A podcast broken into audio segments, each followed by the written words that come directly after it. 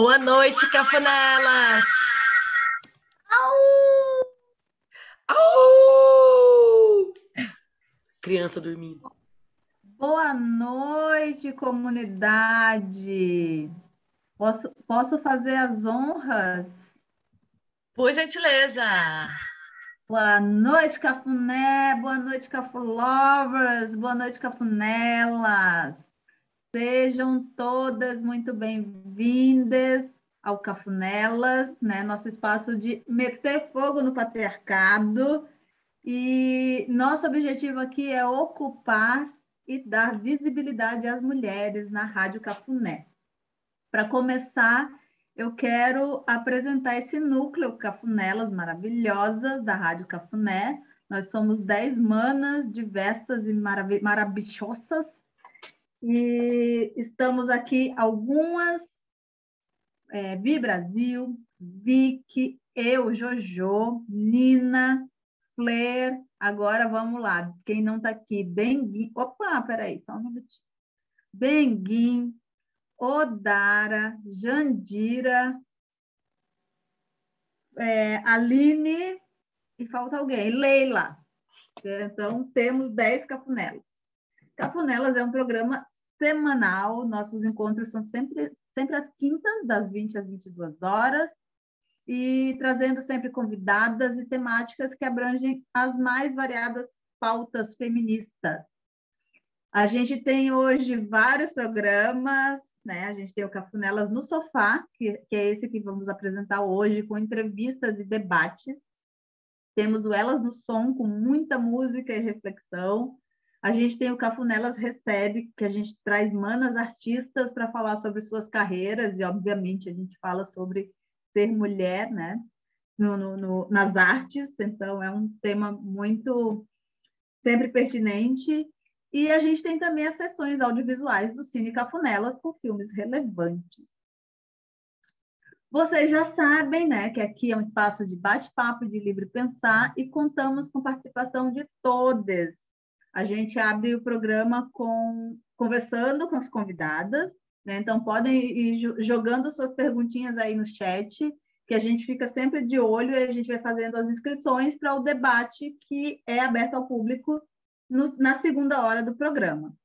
E lembrando que aqui o protagonismo é sempre feminino, então as mulheres têm prioridade de fala. Né? A gente sugere, inclusive, que os homens falem menos e ouçam mais hoje, mas podem fazer suas perguntas, podem mandar suas perguntas no, no chat, todas, né, que a gente ouve, ouve todas. E isso vale, esse protagonismo vale para o nosso spot também. Então, nessas duas horinhas, somente as manas estarão no, no, no destaque. Então, a gente pede também para quem, quem abre a câmera para fazer perguntas, seja breve e sucinto nas colocações, porque o programa é intenso, é, são duas horas, mas que passam assim, ó, voando. E, por último, sigam a gente no Instagram, a gente é arroba cafunelas, a gente coloca a nossa programação lá toda semana. É, ouçam o nosso podcast Cafunelas no Sofá, que está disponível no Spotify, a gente vai botar o link daqui a pouquinho para todo mundo. E, por último, mas não menos importante, é, aqui na Rádio Cafuné a gente preza pela liberdade, pelo respeito, e nenhuma forma de preconceito, assédio, importuna, importunação sexual será tolerada. A gente pede a todo mundo e todas as mulheres, né, que se tiverem qualquer problema e se sentirem incomodadas na rádio, que relatem para a gente no nosso canal, para que a gente possa continuar construindo esse espaço seguro para todas, a gente tem um link que a gente vai colar aqui também, chamado bit.ly bit barra passou dos limites. E eu disse que era a última coisa, mas tem mais coisa. Então, assim, hoje, daqui a pouco a gente vai apresentar as convidadas, a Nina vai apresentar, mas só para lembrar para todo mundo fortalecer as manas que estão aqui hoje com a gente, né? Hoje a nossa campanha de arrecadação de PIX será destinada às convidadas, que são as Mães pela Diversidade, que é uma ONG nacional e sobrevive basicamente de doações. Então, quem quiser colaborar, qualquer quantia é bem-vinda. E o Pix vai passar aí também no chat. Tudo a gente vai passar no chat. E dito isso tudo, eu passo a palavra para Nina Monteiro, maravilhosa, Pupuri Nina, que vai conduzir o encontro hoje. Vem, Nina! Ninoca! Ai, gente, aguenta coração. Estou muito emocionada aqui. Estou aqui, ó, tremendo aqui, ó, do lado da minha mãe. Vamos lá, então. Obrigada, Jojo. Gente, antes de eu apresentar as convidadas, eu queria Nina, dizer. Eu queria... Nina, deixa eu te interromper rapidinho. Tem, eu acho que tem dois aparelhos com o mic aberto aí, aí tá dando um retorno. Talvez. Talvez seja isso. Mas está dando algum retorno. Tem que, tem que fechar o áudio de algum dos. Peraí, peraí, vai dar certo, vai dar certo. Tá usando. Vê se melhorou. Não. Não, tem que fechar o áudio da Mônica mesmo, tipo, sair do áudio da sua mãe. Porém, gostei do efeito. Sabe, tipo- Melhorou. Aí, Não, peraí. agora foi. rolou. Agora foi, Melhorou? fala aí. Então a gente vai assim, ela vai ficar sem áudio, a gente vai pelo meu e a gente vai tentando se acertar. Isso porque a gente testou, viu? Ai, gente. é, eu queria primeiro dizer para todo mundo que está chegando hoje aqui na Rádio Cafuné que nós estamos no mês da visibilidade lésbica. E esse mês, esse marco de agosto, não é uma marca, não é uma data em vão, né? Não é uma, é uma data muito, muito, muito importante. A gente tem nacionalmente no Brasil duas datas super importantes nesse mês de agosto. A primeira delas que eu vou pontuar é o dia 29 de agosto, que é o dia da visibilidade lésbica. Essa data foi escolhida por conta do primeiro seminário nacional de lésbicas que aconteceu em 1996, lá no Rio de Janeiro, organizado pela Colerge. E esse seminário tinha como tema visibilidade, saúde e organização, para abordar assuntos como sexualidade, prevenção de doenças sexualmente transmissíveis, como HIV e AIDS, que até o momento, em 1996, praticamente não era comentado entre a comunidade lésbica, né? A gente sempre teve o costume de associar a AIDS e o HIV e tantas outras doenças sexualmente transmitíveis somente à comunidade gay. E isso invisibiliza, né? E isso dificulta muito o nosso acesso à saúde também, principalmente quando a gente está falando de saúde pública. É, outros temas que também faziam parte desse seminário, trabalho e cidadania. Esse evento foi um marco para a história da luta contra a lesbofobia e, por isso, esse dia, 29 de agosto, foi escolhido para representar a importância e necessidade de pro promover representatividade lésbica e relembrar a luta diária dessas mulheres. Né? A gente tem que sempre lembrar que, quando a gente está falando sobre mulheres lésbicas, a gente tem é, um combo de discriminações, né? E esse combo aumenta quando a gente fala de mulheres lésbicas é, negras e quando a gente fala de mulheres lésbicas indígenas, enfim, a gente só vai aumentando o preconceito e a discriminação. É, e aí a segunda data que eu queria pontuar é hoje, principalmente, que é o dia 19 de agosto, é o Dia Nacional do Orgulho Lésbico. Muita gente não sabe que essa data existe. Eu estou muito, muito, muito feliz de estar aqui hoje com vocês, comemorando essa data e fazendo esse, esse marco aqui. A data do 19 de agosto foi definida após uma série de protestos. Lembra quando a gente passou no dia do orgulho LGBTQIAP+, o filme do Stonewall, que aconteceu lá nos Estados Unidos, que foi uma série de protestos, de revoltas e etc. A gente teve um movimento muito parecido com esse aqui no Brasil, em São Paulo, em mil, 1983, em um bar especificamente chamado Ferros Bar. É, esse bar proibia é, não permitia que circulasse é, informações do, é, e começou a existir um grupo nessa época, em 1983, se chamava Grupo de Ação Lésbica Feminista, um dos primeiros grupos que reuniu mulheres lésbicas no Brasil para discutir visibilidade lésbica.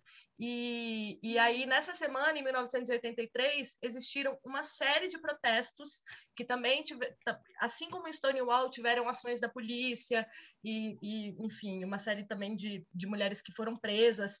E aí, por conta dessa data, a gente tem o 19 de agosto, que é hoje. E eu estou muito feliz hoje de estar aqui militando é, ao lado das cafunelas e de estar aqui hoje ao lado da minha mãe, Mônica Monteiro. E aí eu vou aproveitar para introduzir as nossas maravilhosas convidadas. Se a gente puder chamar elas aqui. As meninas não estão conseguindo entrar. Quem? A Cris está sem áudio. Tá, peraí, mãe, rapidinho. É, eu queria perguntar se alguma das cafunelas pode me ajudar, porque tem uma das mães que está com um probleminha no som. Então, se alguma das cafunelas puder dar uma corridinha ali na sala de teste de som com a mãe, que se chama Cíntia Fonseca e a Cristina Guiar, se vocês puderem puxar elas na sala de som, por gentileza. e alguém, se alguém puder levar elas ali só para. Agora pode fazer isso? Oi? Eu tô gravando a reunião, não consigo. Ah. Então, eu, eu vou ali tentar. Valeu, Agora- Jojo, obrigada. Então tá, Agora então vou começar a puxar essas mães uma. Ah, aqui, ó, chegou, a Cris chegou. Chegou, Cris? Tá funcionando seu áudio? Tá. Então já, já chega vindo aqui com a gente, ó, para esse spot.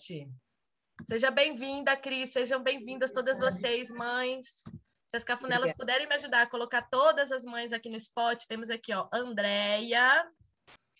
Temos também Gi, Gi Carvalho, tá ali embaixo. Renata Anjos, são seis, gente. Reunimos um bonde bem diverso das Mães pela Diversidade. Andréia, já achei aqui, vou colocar agora. Hoje Cafunelas está muito agitado porque somos muitas. Tá faltando a Cintia ainda, que eu acho que vai testar o som. E, Não, a Cintia não tá conseguindo entrar na sala. e foi, né? Gente, antes de começar, a... eu quero apresentar vocês. É, hoje a gente reuniu esse grupo Tem é Fortaleza. né? É, o coletivo Mães pela Diversidade, que na verdade a gente está tentando até evitar esse termo, né, coletivo, e está tentando substituir pelo termo associação. A Associação Mães pela Diversidade tem pouquíssimo tempo que as Mães pela Diversidade viraram de fato uma associação. O Mães pela Diversidade é uma ONG, uma organização não governamental que tem como pilares a independência, a laicidade e o suprapartidarismo. Nasceu na cidade de São Paulo em 2014. É fruto de um encontro espontâneo de mães e pais de lésbicas, gays, bissexuais, travestis, transexuais por todo o Brasil, preocupadas com o avanço principalmente do fundamenta- fundamentalismo religioso, a insegurança jurídica, o preconceito e a violência contra a comunidade LGBTQIAP+. Além disso, o grupo luta pelos direitos civis dos seus filhos e filhas. Hoje em dia, o Mães pela Diversidade está presente em quase todos os estados do Brasil. Hoje, aqui com a gente, temos, temos a honra de receber Mônica Monteiro, coordenadora do Mães pela Diversidade do DF, em torno, dá um oizinho lá, ó. Minha mãe, vulgo minha mãe. Temos a Renata dos Anjos, coordenadora do Mães pela Diversidade do Rio Grande do Sul. Temos Cristina Guiar, coordenadora do Mães pela Diversidade no Mato Grosso do Sul, lá de Manaus, né? Oh, Mato Grosso. Mato Grosso. Peraí. Temos a Cíntia, que está chegando daqui a pouquinho, está ali no teste. A Cíntia é do Amazonas, gente, coordenadora do Mães pela Diversidade no Amazonas. E temos a Gi Carvalho, maravilhosa, coordenadora do Mães pela Diversidade de Pernambuco. Dito tudo isso, eu queria, eu queria começar o nosso debate, começar é, apresentar vocês. Eu queria passar um videozinho. Flê, você pode puxar para a gente aquele videozinho? Gente, um vídeo bem curtinho, de três minutinhos, para vocês conhecerem um pouco do que é a grandiosidade do Mães pela Diversidade, e aí a gente engata no nosso papo. Sejam muito bem-vindas, a casa hoje de vocês, nós estamos muito felizes com a chegada de vocês aqui na rádio. Muito obrigada. Flair, você liberou o áudio, não Sim, eu sei. É que eu compartilho pelo OBS. Vocês precisam me colocar em Spotlight, Spotlight. claro. Por Estou muito gentileza. nervosa, desculpa, gente. Tudo bem. Flair, nossa maravilhosa cafunela, vai passar o nosso videozinho. Uh! Gente, me avisa se chegou, tá? Vamos lá. E aí? Não, não chegou coisa nenhuma. Vai, amigo. Mas não tá indo som, né?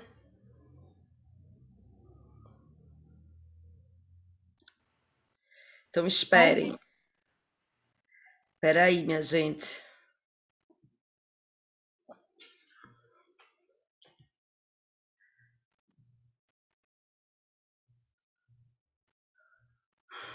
Vai. Aqui.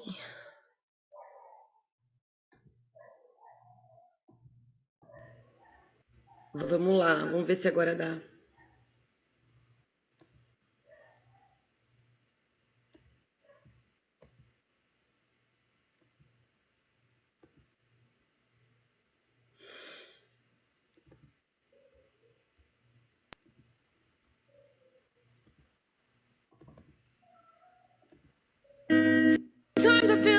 throw my hands up in the air. I know I can count on you. Sometimes I feel like saying, Lord, I just don't care. But you've got the love I need to see me through. Seus asmas, coisa mais bonita da parada, na minha assim, opinião, são as mães pela diversidade que caminham toda vez para frente do primeiro carro, elas ficam ali, aí na hora tem a abertura do primeiro carro e elas estão ali como mostrando, nós estamos aqui defendendo nossos filhos, nós temos orgulho dos nossos filhos e elas caminham na frente do primeiro carro e depois elas sobem para o segundo carro que é o carro delas. Pela Diversidade é um grupo nacional e a gente já está em quase todos os estados brasileiros. A cultura da mãe dentro da sociedade, ela também ela tem um espaço assim, de leitura e de fala que, que nos favorece. A gente tem que aproveitar essa possibilidade né, de poder se expressar e colocar né, as nossas.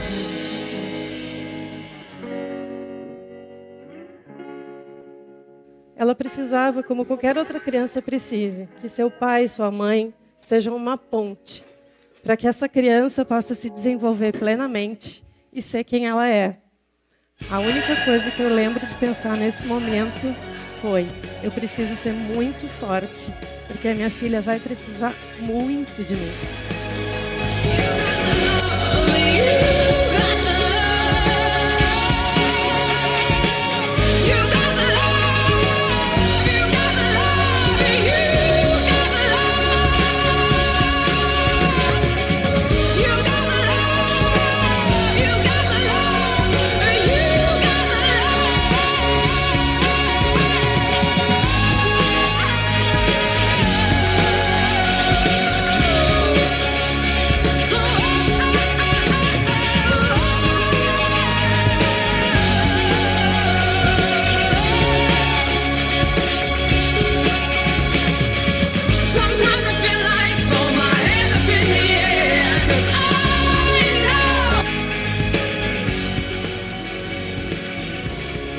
Apoiando os nossos filhos, caminhando ao lado deles.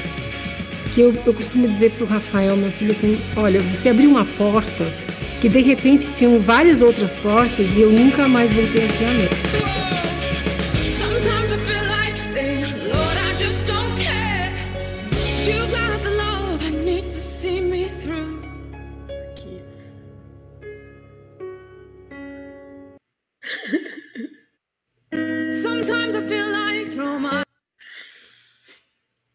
Pronto, gente. Chorei.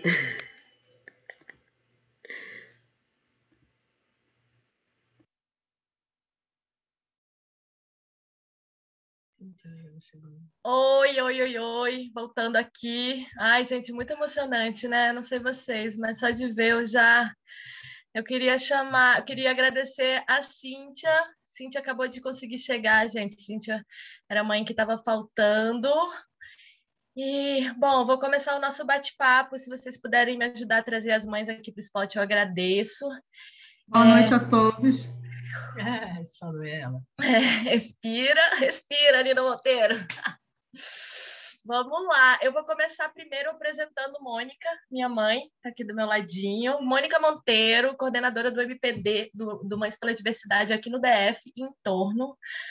É professora e produtora musical, licenciada em música, especialista em educação e mestra em psicologia do desenvolvimento humano. É coordenadora do MPD aqui em Brasília, já falei, desculpa, e faz parte do movimento desde a sua criação. Mônica é mãe de quatro filhas, duas delas são gêmeas, eu e Guaia Monteiro somos lésbicas, e as duas outras também estão aí pela sala, a Raia e a Indy são héteros e aliadas. Vou começar puxando a primeira perguntinha para a Mônica. Mônica, diz para gente o que motivou o surgimento do Mães pela Diversidade em 2014 e como isso aconteceu. Então, é, só para explicar um pouquinho, assim, tá já existiam vários, é, vários pequenos outros coletivos, né, de mães em outros, em, em diferentes estados. E a ideia de juntar todos esses pequenos coletivos, eu, por exemplo, tinha sido já de outros dois grupos antes de entrar para Mães pela Diversidade. Então, a ideia, eu acho que foi de fortalecer mesmo o movimento, centralizar, né? Fazer eles ficar mais fortes, dar mais visibilidade a esses pequenos coletivos que já existiam. Então, muitas mães já atuavam em outros grupos, né, nos seus estados. Então, a ideia do Mães foi de agregar mesmo, sempre foi essa a ideia dela, desde o começo, de agregar e de fortalecer né, o maior número de mães possíveis, né, juntar o maior número de mães e pais possíveis, né, para que é, a, a luta a favor né, dos direitos civis para as pessoas LGBTQIA+, pudesse se fortalecer com isso. Então, acho que essa foi, é, como é que eu vou dizer, o grande mote né, para a gente é, começar a pensar no movimento Mães pela Diversidade. Daí, a partir desse pequeno núcleo, né, que foram convidando, né, que surgiu, começou em São Paulo, daí foi convidando outros estados, como nós, eu e Ângela, fomos convidadas aqui de Brasília para entrar. Então, foram convidando vários, vários, vários coletivos de outros estados, e aí surgiu Mães pela Diversidade. Né? E ele só tem crescido, né? Então, é isso que é mais importante. Isso funcionou de fato, porque Hoje em dia nós somos muito fortes, somos quase todos os estados e o número de mães cresceu muitíssimo, né? Então eu acho que foi uma é, foi uma, uma boa alternativa, foi uma, foi uma coisa importante de ser feita, né? De se congregar outros pequenos coletivos num coletivo maior, que é o Mães para a Diversidade. Acho que é isso. Maravilha. Eu queria dizer uma coisa também. É, aqui na Cafunelas temos a Jandira, que não pode estar com a gente aqui hoje, mas a Jandira faz parte desse primeiro grupo. É. A Jandira e a Dona Áurea, né, conhecida aqui da Rádio Cafuné. Eu, a Guaia, minha mãe, Jandira e Dona Áurea fizemos, fizemos parte do primeiro encontro que viria a ser Mães pela Diversidade em 2014. A gente se reuniu e fez uma exposição né, na uhum. Praça 15, lá no Rio de Janeiro, isso em 2011. Então, a gente teve um pré-movimento, um pré-Mães pela Diversidade, e o Mães pela Diversidade, de fato, começa em 2014.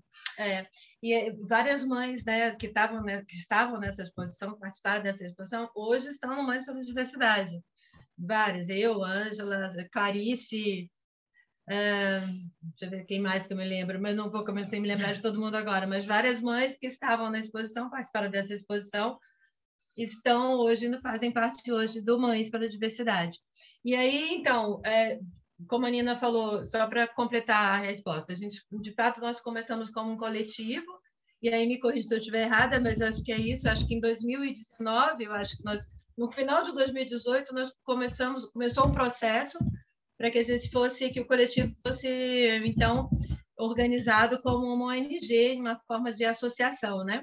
Eu acho que isso foi aconteceu em 2018, mais ou menos. E aí, hoje em dia, nós somos uma ONG organizada com o CNPJ e tudo isso. E só para explicar um pouquinho também da organização do Mães, que eu acho que talvez seja importante para as pessoas que não conhecem muito.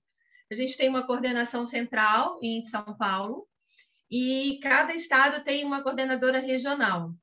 E alguns estados têm subcoordenadoras, como é o caso do Rio de Janeiro, de São Paulo, porque tem muitos estados, um número muito grande de né, população muito grande. E aí, então, você tem subcoordenações em algumas cidades maiores. E é mais ou menos essa organização. E os estados também têm uma, uma como é que eu vou dizer, tem uma certa autonomia de trabalho, né, de assim, de, é, de projetos que ele desenvolve no Estado, de atividades que ele desenvolve, né, de parcerias que ele, que ele contacta, desde que a gente mantenha né, as, é, o foco no nosso, no nosso, no nosso foco principal, né, na luta, e, e também é que também a gente não se, não se distancie das diretrizes do grupo, né? Isso é muito importante, que é uma coisa que a gente tenta é, preservar é, com muita mas, com muito carinho, muito trabalho, né? Que as coordenações todas tentam preservar nos seus estados. Acho que é mais ou menos isso. Explica um pouquinho de como é que é a nossa organização aí interna. Se eu esqueci de alguma coisa, depois as minas completam. Obrigada. Vou fazer a segunda perguntinha, então, para Cris, Cristina, maravilhosa. Vou apresentar ela para vocês. Cristina Aguiar é advogada, nasceu em São Paulo e atualmente reside em Dourados, no Mato Grosso do Sul, onde é coordenadora estadual da Associação Mães pela Diversidade desde junho de 2018. Ela é mãe de uma mulher lésbica, Ana Carolina, e uma, e uma, mulher, e uma mãe de uma mulher hétero. É, com 56 anos de idade, é também presidente da ONG Diversidade em Ação, Divação, fundada em 2020 para a defesa de membros da comunidade LGBT que sofrem homotransfobia e presta assistência psicológica para quem sofre com preconceito. Nesta condição, é membro do Conselho Estadual para Políticas Públicas LGBT no estado do Mato Grosso do Sul. Compõe ainda como comissão de. Ai, meu Deus, eu estou nervosa, desculpa, gente. Compõe ainda a comissão da mulher advogada da OAB Mato Grosso do Sul, subseção de Dourados, essa maravilhosa Cristina Guiar. Eu queria saber de você quais são os objetivos principais que norteiam a luta do Mães pela Diversidade. Cris, por gentileza. Boa noite a todos, estão me ouvindo? Boa noite a todas, é uma grande honra estar aqui esta noite com essas mulheres maravilhosas, todas engajadas, todas mulheres comprometidas. O objetivo principal do Mães pela Diversidade está lá na nossa exposição de motivos, na nossa página é, é, lutar por direitos da comunidade LGBT. O nosso jargão principal é deixem nossos filhos vivos. E também dá apoio e acolhimento a mães cujos filhos estão se assumindo no momento, porque é uma transição difícil para as mães. Existe uma dificuldade é, em, em passar por esse processo, então, Mães pela Diversidade tem uma, um segundo mote, que é uma mãe segura na mão de outra mãe. E o nosso terceiro objetivo, que também não menos importante, é dar apoio para crianças LGBT. Porque a criança LGBT existe é um outro, uma outra frase que a gente usa. Eu estava vendo agora ali a, a, o filme da Parada, e é sempre muito, muito, muito emocionante participar da parada nessa condição lá na frente. E o nosso, a nossa faixa diz: tire o seu preconceito do caminho que vamos passar com o nosso amor. E aqui no Mato Grosso do Sul, nós estamos num estado extremamente homofóbico, um estado líder de, de violência contra LGBT, e a gente tem esse trabalho grande aí de tentar conscientizar a população de que a pessoa LGBT é uma pessoa, somente isso, que não tem diferença nenhuma de ninguém, que estamos todos no mundo caminhando igual e que a sexualidade é uma dimensão é, normal de uma pessoa. A sexualidade é apenas mais uma dimensão da pessoa humana, da vida humana. Não temos que nos preocupar tanto em ter preconceito com qualquer que seja a orientação sexual ou ou de gênero, ou identidade de gênero. Então, eu entendo assim, eu entrei no Mães pela Diversidade com, uma, com um objetivo muito claro. Primeiro que, para que eu saísse do armário como mãe, eu pedi autorização para minha filha. Porque nem sempre os filhos estão dispostos que as mães saiam do armário. Então, para aqueles que estiverem nos assistindo, chamem suas mães, elas têm um potencial enorme, mas às vezes elas não querem ultrapassar o seu lugar de fala. Elas não querem é, atropelar os seus filhos, suas filhas. Então, eu entrei no Mães pela Diversidade porque senti uma necessidade muito grande. Nós tivemos alguns casos muito emblemáticos aqui de violência, e como eu já tinha a comunidade sempre é, é, ficando na minha casa, né? E minha filha trouxe sempre muita gente para casa, as duas, porque aqui é hétero e bailarina, então sempre teve bastante comunidade LGBT na minha casa. A gente acolheu meninos e meninas que estavam precisando de acolhimento e tudo. E eu tinha essa vontade de fazer alguma coisa, de fazer algo. E, e então eu encontrei uma pela diversidade que foi assim um alento, uma felicidade muito grande, principalmente porque a gente está aqui em companhia de mulheres sensacionais. É isso. Ai, segura, coração, que hoje hoje tá que tá, né? Fler, Fler, pega na minha mão, Vic também pega aqui na minha mão, vamos juntas. Ai, ai, obrigada, Cris. Gente, eu queria fazer a próxima perguntinha para Renata.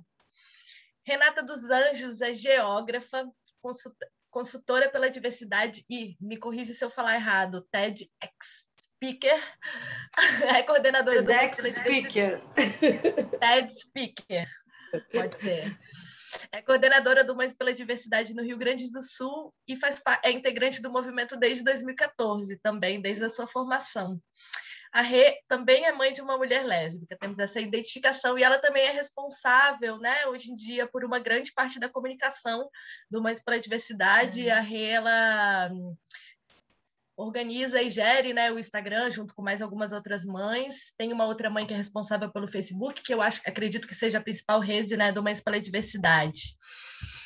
Rê, queria saber de você como o movimento LGBTQIAP+, como um todo brasileiro, recebeu e tem recebido Mães pela Diversidade até hoje. Como foi quando Mães pela, o movimento do Mães pela Diversidade surgiu? Qual foi o impacto no movimento LGBTQIAP+, que já era consolidado no nosso país? Então, gente, primeiramente, boa noite a todas, né? Um prazer, uma honra sempre falar em nome do Mães. Uh, na verdade, vou falar da minha experiência aqui no Rio Grande do Sul, né, Nina? Porque, assim, uh, o Mães pela Diversidade começou em São Paulo uh, realmente com um movimento já super consolidado e que e acolheu entendendo que a gente tinha esse lugar para ocupar, que é o lugar das famílias, né? Então, isso foi uma coisa que a gente sempre deixou muito clara. E, e, aqui no Rio Grande do Sul não foi diferente, porque os movimentos aqui também, os movimentos sociais, eles são contemporâneos de São Paulo. A primeira parada aconteceu aqui em 95, 96, também foi, sabe, no começo dos anos 90. Então, assim, o movimento, quando nós chegamos aqui no Rio Grande do Sul em 2015, o movimento já era super consolidado. E da mesma forma, a gente foi muito bem recebida e acolhida em, em virtude disso. As famílias nunca ocuparam esse espaço junto no ativismo né? Então realmente uh, ele é como a gente falou uh, ali no vídeo, o nosso lugar de fala enquanto mãe sensibiliza as pessoas, as pessoas nos escutam, né? Porque assim, pô, peraí, é uma mãe que está falando, é uma mãe que está falando do seu filho que sofreu uma violência, é uma mãe que está preocupada com uma situação uh, de alguém que está em vulnerabilidade, né? Nesse, você falou mesmo muito, muito, muito preocupante para nós, mães de mulheres lésbicas, né? Desde a questão de como vai ser atendida por uma ginecologista, desde então assim são n as questões que nós, enquanto mães de pessoas LGBTQIA+, nos preocupamos também, né? Então nada mais uh, coerente que junto aos movimentos, o movimento das famílias estarem uh, atuando, né? Então aqui foi isso, a gente foi acolhido primeiro pelos movimentos sociais, pelas instituições, a gente né, fez parceria com as comissões de diversidade da OAB, uh, com a Defensoria Pública, Ministério Público, né, fóruns de, de combate à intolerância, né, violência, a gente também começou a fazer parte, e assim, à medida que a gente foi uh, se inserindo, conhecendo as pessoas e os movimentos, a gente passou a ter o que? O nosso espaço consolidado enquanto participante né, desse movimento. Então, isso eu acredito que tenha acontecido também lá em São Paulo, né, porque a gente faz parte também da organização, na, parada, nas, nas, demais atividades a gente costuma ser, ser chamado enquanto voz, né? E acho que o mais bacana é isso, gente, porque assim, a coisa mais bonita do Mães pela Diversidade é que ela é uma rede de afeto, né? A gente acolhe e escuta outras pessoas em situação que do preconceito do próprio marido, do preconceito da própria família, do seu próprio preconceito, né? E essa rede que foi crescendo organicamente, foi isso, a gente começou pelas redes sociais, né? Então, agora, pelo menos aqui no Rio Grande do Sul, durante a pandemia, a gente tem feito muito mais trabalho interno do que externo. Por quê? Porque as mães estão sozinhas, muitas com filhos adolescentes, outras com filhos se descobrindo crianças trans, e como é que a gente vai apoiar dentro numa pandemia? Né? Então, nós começamos a nos reunir uma vez por semana, e o Mães pela Diversidade do Rio Grande do Sul teve um crescimento assustador no momento de vulnerabilidade nossa, a gente poder ter, ser essa rede para várias mulheres é uma coisa uh, muito bacana, né? E muito incrível. Os próprios movimentos também acabam nos enviando pessoas que estão em situação de sofrimento, numa aceitação ou passaram por alguma questão da violência. Então, assim, eu acho fundamental que a gente seja aliado dos movimentos sociais, né? Porque a gente estabeleceu que a gente não vai competir jamais, né, com uma organização uh, que represente as pessoas LGBTQIA+, e sim seremos parceiros, né? Então é isso, nós estamos juntas na luta para dizer que as pessoas têm mãe, sim, tem pai, tem irmãos, tem amor, tem família, tem amigos, né? E que minoria o quê? Nós somos muitas se juntarmos todos. Acho que é isso.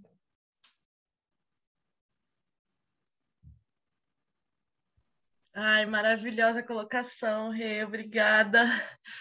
Gente, vou apresentar agora para vocês a Gi Carvalho, essa maravilhosa lá de Pernambuco, fazer a próxima perguntinha para ela. A Gi Carvalho é microempreendedora individual, assim como eu, me identifico bastante. Ela atua em produção de eventos culturais e outros. É coordenadora do MPD em Pernambuco, responsável pelo Espaço Acolher, que oferece acolhimento psicossocial a LGBTs em situação de extrema vulnerabilidade, inclusive em situação de rua. Foi responsável pelos três anos do projeto de casamento, de, de casamento coletivo de LGBTs em Pernambuco e possui mais dois projetos para a comunidade LGBT em etapa de implementação, ou seja, uma maravilhosa, né? Os projetos Coxa de Retalho e o projeto PSR LGBT. A Gi faz parte do Mães pela Diversidade desde 2016. Ela é mãe da Suzane, uma mulher lésbica, e da Rayane, uma mulher cis hétero aliade. Ela costuma dizer que ela tem um, uma, uma nora e um genro, né? Gi, conta pra gente quais os principais desafios encontrados pelo Mães pela Diversidade em suas lutas. Acho que você aí, estando aí em Pernambuco, né, que a gente está vivendo uma situação de violência muito extrema, né, muito extrema, principalmente em Recife. Conta para gente um pouco sobre esses desafios. Boa noite a todos. Eu primeiro queria saudar todas vocês, mulheres, manas que estão aqui, mas principalmente na pessoa de Guaia, que com quem eu já me abracei então, eu queria mandar esse abraço aí de novo para ela, dizer que eu estou me sentindo muito acolhida nesse lugar. E queria dar uma pausazinha só para falar para vocês que hoje eu não estou vestindo meu manto, eu hoje estou de luto, porque a cultura de Pernambuco perdeu Dona Daci. E o momento está bem crítico, a gente já vem levando algumas surras da vida e do, do momento aqui no Estado, e perder Daci é perder um pedaço da gente. Então, é, Cris está lembrando aí que eu também sou diretora secretária nacional do Mães. A Cris é aquela que está ligada no regimento e estatuto mais do que a gente mesmo, sabe? Então, eu queria dizer a vocês que eu estou muito feliz de estar aqui e realmente eu acho que falar sobre e saudar minhas conterrâneas, que eu já vi que tem um bocado, e eu acho que Cauê está por aí também, então queria mandar um abraço para ele. então, eu os desafios, eu acho que é uma soma de tudo isso que elas já falaram antes. É, os desafios que a gente encontra hoje, principalmente aqui em Pernambuco, é muito voltado para a questão da violência. A gente está há dois meses lutando contra um, uma onda de, de violência, de crueldade, de LGBT sendo assassinados, queimados na rua. E atentar para a questão da regionalidade também faz uma diferença, sabe? Porque quem conhece Olinda, Recife, sabe que há muito tempo a gente não tem uma onda de frio como a gente está tendo agora. Um frio de 22, 23 graus, que para algumas pessoas que já estão habituadas com temperaturas menores, não faz muito efeito, não vai fazer sofrer. Mas para quem está embaixo da ponte ou embaixo das marquises, esse frio está realmente matando. Então, hoje o grande desafio que o Mães tem, principalmente aqui, é olhar para esse pessoal, é, são pessoas, a gente chama de PSR, pessoas em situação de rua e que são LGBTs, porque somando todas as vulnerabilidades que as pessoas já têm, a gente ainda tem essa vulnerabilidade de estar na situação de rua num período em que o nosso estado está passando por uma onda de frio como nunca teve. Então, a gente está realmente se deparando com esse, esse conflito entre ter que ficar é, dentro da, do grupo, cuidando individualmente, sistematicamente das mães que a gente já acolhe, ou fazer o trabalho na rua, indo para as trincheiras. encontrar essas pessoas, identificar a vulnerabilidade, trazer elas para perto, cuidar do que está incomodando, saúde para essas pessoas é só informação e uma informação que às vezes nem chega porque quem está na rua não tem acesso a um telefone celular, não tem acesso a uma rede social, então essa pessoa não sabe nem onde buscar seus direitos. Então o que a gente tem feito é muito mais nesse sentido. Fora todos os outros desafios que a gente já encontra, acho que o maior desafio desse movimento, dessa associação, realmente quem enfrentou não fui eu, eu já cheguei, já encontrei pronto, e muito bem pronto, que foi a, a nossa presidente, Maju, que, que teve a, a, a, o olhar afetuoso sobre essa questão das famílias e criou e ela pariu esse movimento da melhor forma possível. Então, toda gratidão e toda toda honra para ela, sabe? Assim, o fato dela ter criado esse movimento e hoje nos fazer caminhar dessa forma, o que seria o trabalho de Gi hoje em Pernambuco sem antes ter criado lá atrás em São Paulo um movimento de mães que é, faz esse trabalho de acolher famílias. Aqui, para além do acolhimento de famílias, o desafio é acolher as necessidades realmente hoje dessa demanda que a pandemia nos trouxe, sabe? Que é a angústia, a aflição, as necessidades das famílias, mas também dos LGBTs que estão em extrema vulnerabilidade. É isso. Gi, maravilhosa. Ai, meu Deus, quantas mulheres incríveis, gente. Hoje tá, o encontro tá potente mesmo.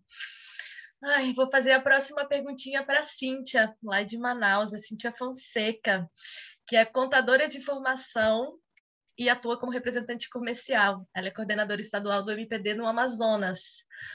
É mãe de um homem gay. Cíntia, queria que você falasse para a gente um pouquinho como se dá, como se deu a implementação do Mais pela Diversidade fora dos grandes eixos, né? Rio, São Paulo, fora das grandes cidades é, devido à invisibilidade das pessoas LGBTQIAP+, a dificuldade do acesso, enfim, traz para a gente um pouquinho aí da sua realidade, né, de estar tá em Manaus e estar tá aí, ó, cavando, tem um grupo pequeno, né, conta para a gente um pouco como é, por gentileza. Boa noite a todos. É...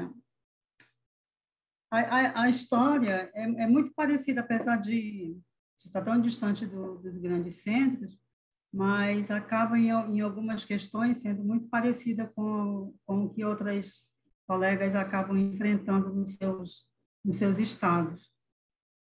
Aqui eu já, eu já estou com mães há cinco anos, eu, eu outro dia nem me dava conta que já tinha tanto tempo assim. Continuo com um grupo pequeno, é muito difícil você tirar pais e mães do armário, muito difícil.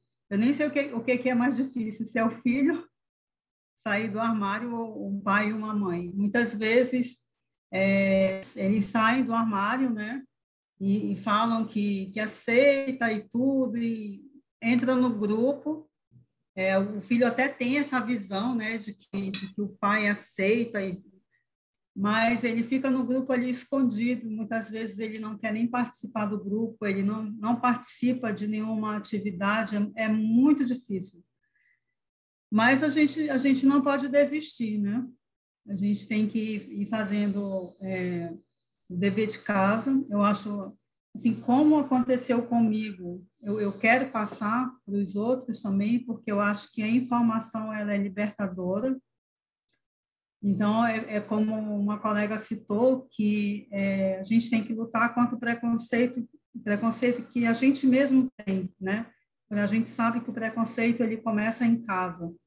Então, é, é, é complicado. A gente, a gente vive num estado também que ele é muito homofóbico, não deveria ser, né? Mas, mas é, nessa, né, com tudo que a gente vem vivendo no nosso país, a gente percebe que as pessoas elas, elas estão cada vez mais é, autoritárias, cada vez mais cheias, cheias de si, né? Eu, eu, eu sempre acho que quando a pessoa ela está muito cheia de si, ela não tem espaço para mais nada. Então, a gente vem enfrentando muitas dificuldades na pandemia. É, eu, eu até é, dou os parabéns para a Renata, que colocou aí a sua, é, sua experiência, né, que mesmo em pandemia ela conseguiu crescer o grupo, isso aí é, é fantástico, porque a gente sabe que no momento delicado que a gente está passando, quase ninguém está bem, né? Quase ninguém está bem em todos os aspectos, assim. E, todas as, e, e aí a gente teve, é, junto com a pandemia, parece que assim um, uma série de coisas aconteceram ao mesmo tempo. É, a gente teve muitos casos de, de violências, assim, coisas muito, muito, muito cruéis que machucaram, que foram é, de, de alcance nacional. Então, é, a gente, a gente às vezes é, fica triste com tudo que a gente vê, mas a gente não pode desistir. A gente está aqui num estado mais isolado, como eu citei, muito homofóbico, mas a gente, no nosso grupo, apesar de pequenos, são, assim, mulheres muito corajosas, muito, muito corajosas, sabe? É, são, a maioria do nosso grupo são mulheres que tiveram que separar quando o filho se assumiu, que a gente sabe que essa é uma realidade, infelizmente, é, eu acho até que é, isso é um, um ponto assim é, que eu acho muito bonito do, no, do, nosso da nossa ONG por se chamar Mães pela Diversidade, apesar que a gente tem pais, mas sempre é a mãe, né, que não larga aquela mão, que a gente carrega nove meses no ventre e por mais que a gente percebe no início quase quase 100% das mães é, não aceitam e aí entra para a nossa ONG ou entra para outra ONG que, que existe também, que procura ajuda e que reluta, mas no final das contas, quem fica do lado do filho é a mãe. E é isso, a gente segue na luta, a gente não desiste porque a gente, eu acho que a maternidade, ela fala mais alto, assim, o amor, né? Eu tiro assim pela minha experiência de quando meu filho se assumiu, eu, eu tenho uma felicidade, eu, eu, eu digo isso assim com muito orgulho, tenho muito orgulho do meu marido, que é um mineiro do interior, com menos de 20 mil pessoas, e assim ele passou, teve que se reinventar, ele teve que se desconstruir, tanto ele como os próprios avós do meu filho, mas é, a, gente, a gente conseguiu isso junto, como família. Então, mas isso não é, é uma unanimidade, a gente sabe disso. Né? A gente pode contar assim, nos dedos, acho que de uma mão, o que as famílias que, que têm esse relato que eu tenho. E a gente sabe que, na maioria das vezes, quando um filho sai do armário, ou que ele é retirado, né? Tem essa situação também, a gente fala muito, sai do armário, mas acho que a maioria deles, eles não saem, eles são retirados, né? é o tal do, do preconceito em casa. E, e, a gente tem essa felicidade dentro da minha família, mas infelizmente não é uma unanimidade. É, como eu falei no início, tirar um pai e uma mãe do armário é muito complicado. E aqui não deixa de ser diferente.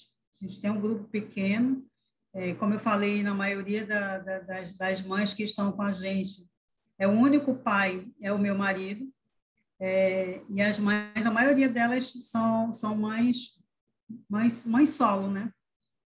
São mães solos. Mas não, não, não por isso é, elas deixam de ser mães engajadas, mães lutadoras, mães que não aceitam é, o que os filhos merecem, né? Que a gente luta é pelo, respeito, a gente não quer é, não quer regalias, a gente não quer que o filho da gente seja visto como melhor que o filho de ninguém. A gente quer que seja visto como eles merecem ser, como todos nós merecemos ser, visto com respeito. Ei. Ai, Cintia, obrigada. Que depoimento mais lindo. Estou muito emocionada, gente. Obrigada a vocês por estarem aqui hoje. É, eu queria. A Jojo fez um comentário ali no chat que eu acho muito legal. Ela falou assim: mulheres corajosas, né? Que veio na sua fala. Ela considera um eufemismo, né? Parece que o adjetivo está sempre associado à condição de ser mulher, né? Somos todas muito corajosas sempre, né? A gente precisa ser né, para a gente dar conta aí vocês ainda mais, né, sendo mães de pessoas LGBTQIAP+, vivendo esse preconceito diário, né, dentro de casa às vezes por parte de outros familiares, né, tem que bancar isso. Ai, muito lindo, muito lindo mesmo, muito orgulho, muito orgulho de fazer então, parte. cortando o que você você está falando e ao mesmo tempo já interrompendo, né? É, que você fala da mulher corajosa, nós somos muito corajosas. Né? Não sei se, às vezes, eu, eu, fico me perguntando se a gente é corajosa ou é atrevida. Não sei também qual é o limite. Acho que um Mas pouco dos dois, hoje. É, a gente precisa ser, né? Mas a gente, eu estava vendo hoje no noticiário, é, falando, falando de coragem, a coragem das mulheres, das mulheres no Afeganistão, fazendo a passeata, é, né? sabendo o que pode acontecer então, aquilo também me tocou muito hoje. Só é. um parêntese aí na nossa conversa, porque você falou de mulher corajosa. Sim, obrigada. Eu queria aproveitar também para dizer para vocês que eu acho que nem todo mundo sabe, mas no, na, dentro da ONG do Mais pela Diversidade, por todo o Brasil, é, existem mães e pais que já perderam seus filhos e estão na luta, lutando pelos filhos de outras mães e de outros pais para que a violência que os seus filhos sofreram não se repita com outras pessoas LGBTQIAP+. Isso é muito inspirador, me dá muito orgulho. Né? Falando como uma filha da diversidade, a gente tem, a gente tem também suborganizações de filhos, né? Filhos LGBTs que IAP+, os filhos da diversidade, como eu estou no Rio há quase 10 anos, né, eu sempre faço alguma, eu até tinha contado para as meninas, eu sempre faço alguma ação do Mães quando eu estou aqui em Brasília, posso estar próxima da minha mãe, que bom que eu estou aqui nesse momento de pandemia, que bom que eu estou aqui nesse ano, enfim, vivendo tudo isso, mas eu acabei atuando muito mais no Rio com mães, né? Eu moro lá há 10 anos, e lá a gente tem um grupo muito grande de filhos, de Instagram, de WhatsApp, que a gente se conhece, troca ideia, e, e, e o, o principalmente as pessoas, né, os filhos que são trans, trocam contato de psicólogo, contato de é, é, remédio, e é, é impressionante, mas assim, a rede é muito, muito, muito potente. E aí, o que eu queria dizer, que eu até falei para as meninas, né, ontem, é, acho que eu falei ontem, eu falei, é, eu fui para o Rio, fiquei totalmente, fui totalmente sozinha, né, vivi 10 anos no Rio, totalmente longe da minha família, e lá eu tenho um coletivo de mães pela diversidade que me abraçou, assim, completamente. Então, eu nunca estive sozinha dentro da minha militância, estando muito longe da minha família. E isso não tem preço, né? É por isso que eu estou tão emocionada também. Aí eu vou aproveitar, já que eu estou falando do Rio de Janeiro, vou fazer a próxima pergunta para a Andréia. A Andréia ela é coordenadora do Rio e ela representa a Baixada Fluminense, tá, gente? O Rio é um dos estados que são dos maiores do Brasil, então a gente tem essas subcoordenações. É... Peraí, deixa eu te apresentar primeiro. Só dar uma respiradinha aqui. Segundo, eu... opa, muito texto. Vamos lá. Andréa Ferreira, técnica em enfermagem, graduada em serviço social. É, no, numa pela diversidade, ela representa o Rio de Janeiro, o município de Campo de Goitacazes, no norte fluminense. Está numa pela diversidade desde 2015 e é mãe de um homem trans. O tar, é Társilo? É Társilo? Társilo. Eu queria fazer uma pergunta para a Andréia, bem relacionada à questão da maternidade, né? É, dentro das lutas né, LGBTQIAP+, vocês são as mães e os pais das pessoas que são discriminadas, né? Então, vocês se diferenciam dos outros movimentos LGBTQI, né? Que IAP+. Eu faço parte de movimentos lésbicos em que eu sou lésbica lutando pelos meus direitos, né? Eu gostaria que você, você comentasse um pouco para a gente como é essa diferença, né? Na prática, a relevância, os impactos nas lutas e também as manas tinham falado, a, a, até a Jandira que trouxe isso, pô, Nina, pergunta para elas se não tem alguma relação, por exemplo, com as mães de maio lá de São Paulo, as mães de Manguinhos no Rio de Janeiro, que força, né? Que impacto que tem o um movimento de mães nessa questão. Seja bem-vinda, Andréia. Obrigada, eu tenho que agradecer primeiramente o convite, né? Eu estou aqui representando a, a, Silvana, que é a nossa coordenadora estadual, maravilhosa, né? E ela me fez esse convite de estar representando, e eu me sinto muito honrada, porque ela é uma pessoa, quem conhece sabe o quanto ela é maravilhosa, né? E, e, estando do lado de vocês, que são mães que a fala me traz assim muita coisa boa, né? Muita empatia, muita muita troca, eu fico mais lisonjeada ainda. Então, primeiramente, boa noite a todos vocês. E respondendo a sua pergunta, é, o que a maternidade representa nessas lutas, né? Eu acho que uma força muito grande, primeiramente, porque nós, né, nessa, na luta LGBT, QIP, QIAP+, nós não somos protagonistas, né? Nós lutamos por nossos filhos e, é, de certa forma, nós somos aliados deles, né? Nós não, não somos, não, não sofremos o que eles sofrem, nós estamos ali como aliados, mas também aliados muito participativos, né? Nós não somos só simpatizantes, nós vivenciamos com eles as dores, né? Os sofrimentos, as conquistas. E essa, esse fato de estar ali participativo na vida dos nossos filhos e tudo que circunda a vida deles faz com que a gente se engaje cada vez mais. E eu acho que a palavra mãe, a palavra família, ela traz uma força muito grande. Porque é, quando a gente chega representando, é, eu estou representando o meu filho que é LGBT, as pessoas se assustam um pouco para falar com a gente. Porque no histórico da sociedade que nós temos, é, a gente tem um histórico de, de famílias que rejeitam, né? não de famílias que aceitam. Então, quando a sociedade vê que nós estamos ali dando a cara, literalmente, para bater pelos nossos filhos, assusta um pouco, né? Eu acho que se, se a gente se depara com pessoas conservadoras... Eu moro num município super conservador, eu moro em Campos dos Goitacazes, que é um município que... É, as quebras, as rupturas, é, o histórico do município de quebra, de ruptura, levam, levaram muito tempo, né? Como a questão da, da escravidão, foi o último município do estado do Rio abolir a escravidão, é uma cidade que lidou o tempo todo com coronelismo, machismo, então a gente lida com muita coisa e a questão LGBTQIA+, para aqui no município, é uma questão que a gente ainda sofre muito preconceito. Apesar de nós estarmos em pleno ano de 2021, a gente ainda sofre muito preconceito. E aí, tendo mães né, que, que estão aqui dispostas a lutar, assusta um pouco. Assusta um pouco, não assusta muito, né? Porque eu acho que vai ter muitas pessoas que vai querer dizer na cara do meu filho que é um homem trans, o, falar, é, colocar para ele o que ele é. Não vai colocar para mim, porque eu conheço meu filho e sei quem ele é. Né? Então, se uma pessoa chegar para o meu filho vai querer chamar ele de aberração, vai se sentir nesse direito. Para uma mãe, não. Não vai chegar para mim e falar que meu filho é uma aberração. Primeiro que vai tomar uma voadora logo de longe, porque ninguém fala isso do meu filho. A gente sabe das nossas lutas, a gente sabe do que a gente faz, do que a gente passa, então não dou esse direito para ninguém falar isso do meu filho. Então, eu acho que a gente tem essa, essa diferença, né? De, de, estarmos ali nos colocando como é, parede para os nossos filhos, né? E isso assusta muito, né? Nós somos a parede, a gente está passando ali, nosso amor está passando, né? E eles estão aqui atrás sendo protegidos por nós. Então, eu acho que essa é a total diferença, né?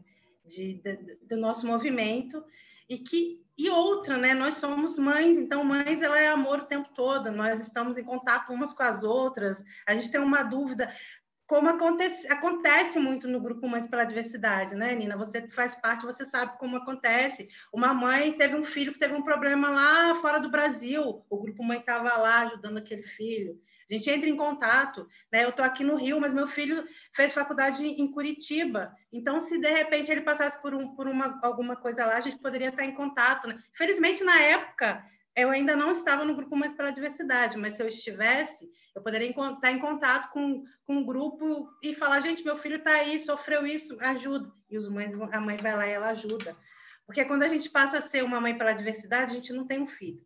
Nós temos todos os filhos. Eles passam a ser todos os nossos filhos. E todo filho LGBTQIA+, passa a ser nosso filho, mesmo daquelas mães que não fazem parte do grupo. Porque a gente tem o olhar de que aquele, aquele filho é a projeção do nosso. Então, é essa toda a diferença. E respondendo um pouquinho a mais sobre a questão que você falou, né? Uma outra coisa importante para eu colocar também é que a gente, eu acho que quando a gente é mãe, nosso amor de mãe nos deixa mais engajadas, né, no movimento. Né? Talvez se eu participar de um movimento, eu, uma mulher negra e tal, participo de tantas lutas, né? Talvez eu participando do movimento do, do, do coletivo negro, eu não vou ser tão engajada quanto eu participando do movimento no coletivo a favor do meu filho. Então, eu acho que isso também difere. Como em Campos, que nós somos, né, um, um como eu já falei, né, que é uma cidade muito conservadora, e por eu trabalhar, eu ser técnica em enfermagem, várias pessoas me, entravam em contato comigo e falavam, André, você não consegue é, uma, uma, no seu postinho, você não consegue uma vaguinha aí para uma consulta para um rapaz trans que eu conheço, está precisando muito, a gente ia lá e tentava, né? E a gente conseguia. E isso, né? Esses pedidos, surgiu a ideia no Grupo Mães pela Diversidade da gente tentar, porque aqui é uma cidade que não tem apoio nenhum na saúde, né? Eles não têm suporte nenhum. E aí a gente pensou em conseguir é, um centro né, de saúde, sei lá, ou conversar com, com o prefeito, com, com o secretário, vamos meter, a, vamos meter o, o, pé na porta e vamos falar com esse povo, vamos tentar, né? Vamos deixar nossos filhos é, fazendo tratamento por conta própria, como acontece muito aqui. E aí surgiu essa ideia, mas dessa ideia a gente pensou assim, mas como que a gente vai chegar no, no, no prefeito, lá no secretário de saúde, e vai pedir para que eles é, cria um centro né, de atendimento ou, ou, ou cria uma, uma, situação de atendimento dentro das unidades para os nossos filhos, a gente não tem uma estatística do município sobre isso. E aí nós começamos, né, dentro do, do, do, dos movimentos que tem na cidade, entrar em contato com várias pessoas para a gente tentar levantar esses dados, que é extremamente difícil. Nós chegamos à conclusão de que, infelizmente, esses dados eles só, tão, só são computados na questão da violência. Infelizmente. Só que desse, desse, dessa, nesse movimento né, de tentar levantar os dados, a gente chamou tantas pessoas e tantas pessoas ficaram tão, sabe, eufóricas em participar, que nós criamos o, a Frente LGBTQIA+, do Norte Fluminense. Né? Não existia no município. E nós criamos essa frente, que hoje trabalha em várias, várias pautas, em vários. A gente está ali tentando conquistar. Hoje, esse ano, a gente tem um centro né, de cidadania LGBT. Então, quer dizer, para uma cidade como Campos dos Goitacazes é um ganho muito grande. Então, eu acho que o nosso engajamento quanto mãe abre essas portas, né? Faz com que a gente bata na... A gente não bate na porta, né? A gente soca ela, né? Para poder abrir. Então, eu acho que essa é, é toda a diferença, né? Sobre a questão das, da, sobre você ter falado sobre a questão das alianças, né, com, com os outros grupos de mães e tal, nós não temos uma aliança firmada. Nós temos, assim, um, um, pensamento né, que surgiu até através das coordenadoras e que nós achamos assim muito importante nós estarmos criando alianças com essas mães, né? Com as mães de, de pessoas encarceradas, com, a mãe, com as mães de, de pessoas negras, com, as, com várias mães que sofrem também, né? É, por seus filhos. E aí nós temos até um Instagram que é Lute como uma mãe né? E, e, e, é esse pensamento, quer dizer, está um, tá em processo de surgimento, a gente está pensando aí uma forma né, de, de, trabalhar mais isso. Não é um projeto é, direto do, do, do Mães pela Diversidade, é pensado, né, sobre as, foi pensado através das coordenadoras do Grupo Mães pela Diversidade, e a gente ainda está pensando assim, uma forma melhor da gente estar tá, é, desenvolvendo né, esse projeto, que eu acho que assim, é muito importante. Nós mulheres nós já sofremos muito, nós quanto mães nós sofremos muito, nós quanto mulheres negras, mães negras nós sofremos muito, então a gente precisa se unir, né? Porque eu acho que a gente precisa buscar esse protagonismo tão importante para nós mulheres, mães negras, enfim, né? O que nós somos.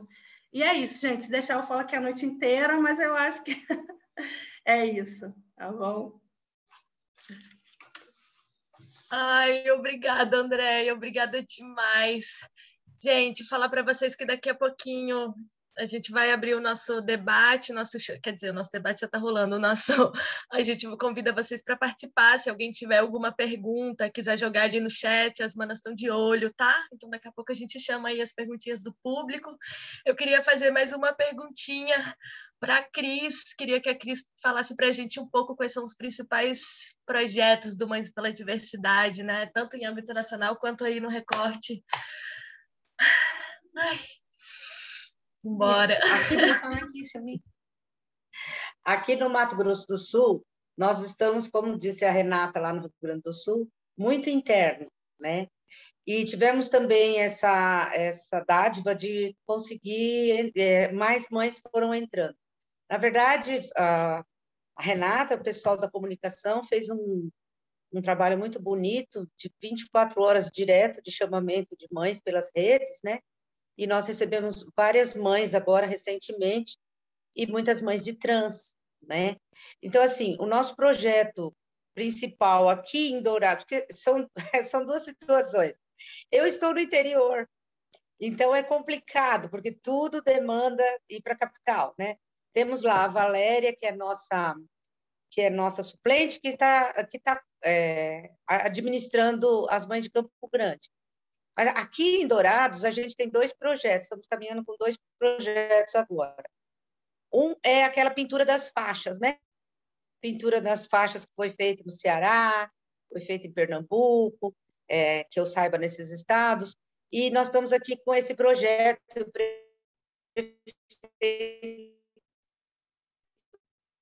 está bem todo mundo, né? E, e, é uma cidade pequena, de 200 mil habitantes. Então, a gente tem esse projeto aqui em Dourados e também estamos, estamos ajudando no projeto que é da ONG Divação, na qual sou presidente, então fica meio confuso, né? É, da ONG Divação com a Prefeitura Municipal e com o apoio do Mães, que são 100 retificações de nome que nós vamos fazer. Estamos fazendo este difícil trabalho de reconhecimento, aonde estão as pessoas que querem ter seu nome é, retificado. É, é, é, muito difícil esse trabalho de, de, de, de, estatística, né? de procurar as pessoas. Então, o Mães, no momento, aqui em Dourados, está com esses dois projetos.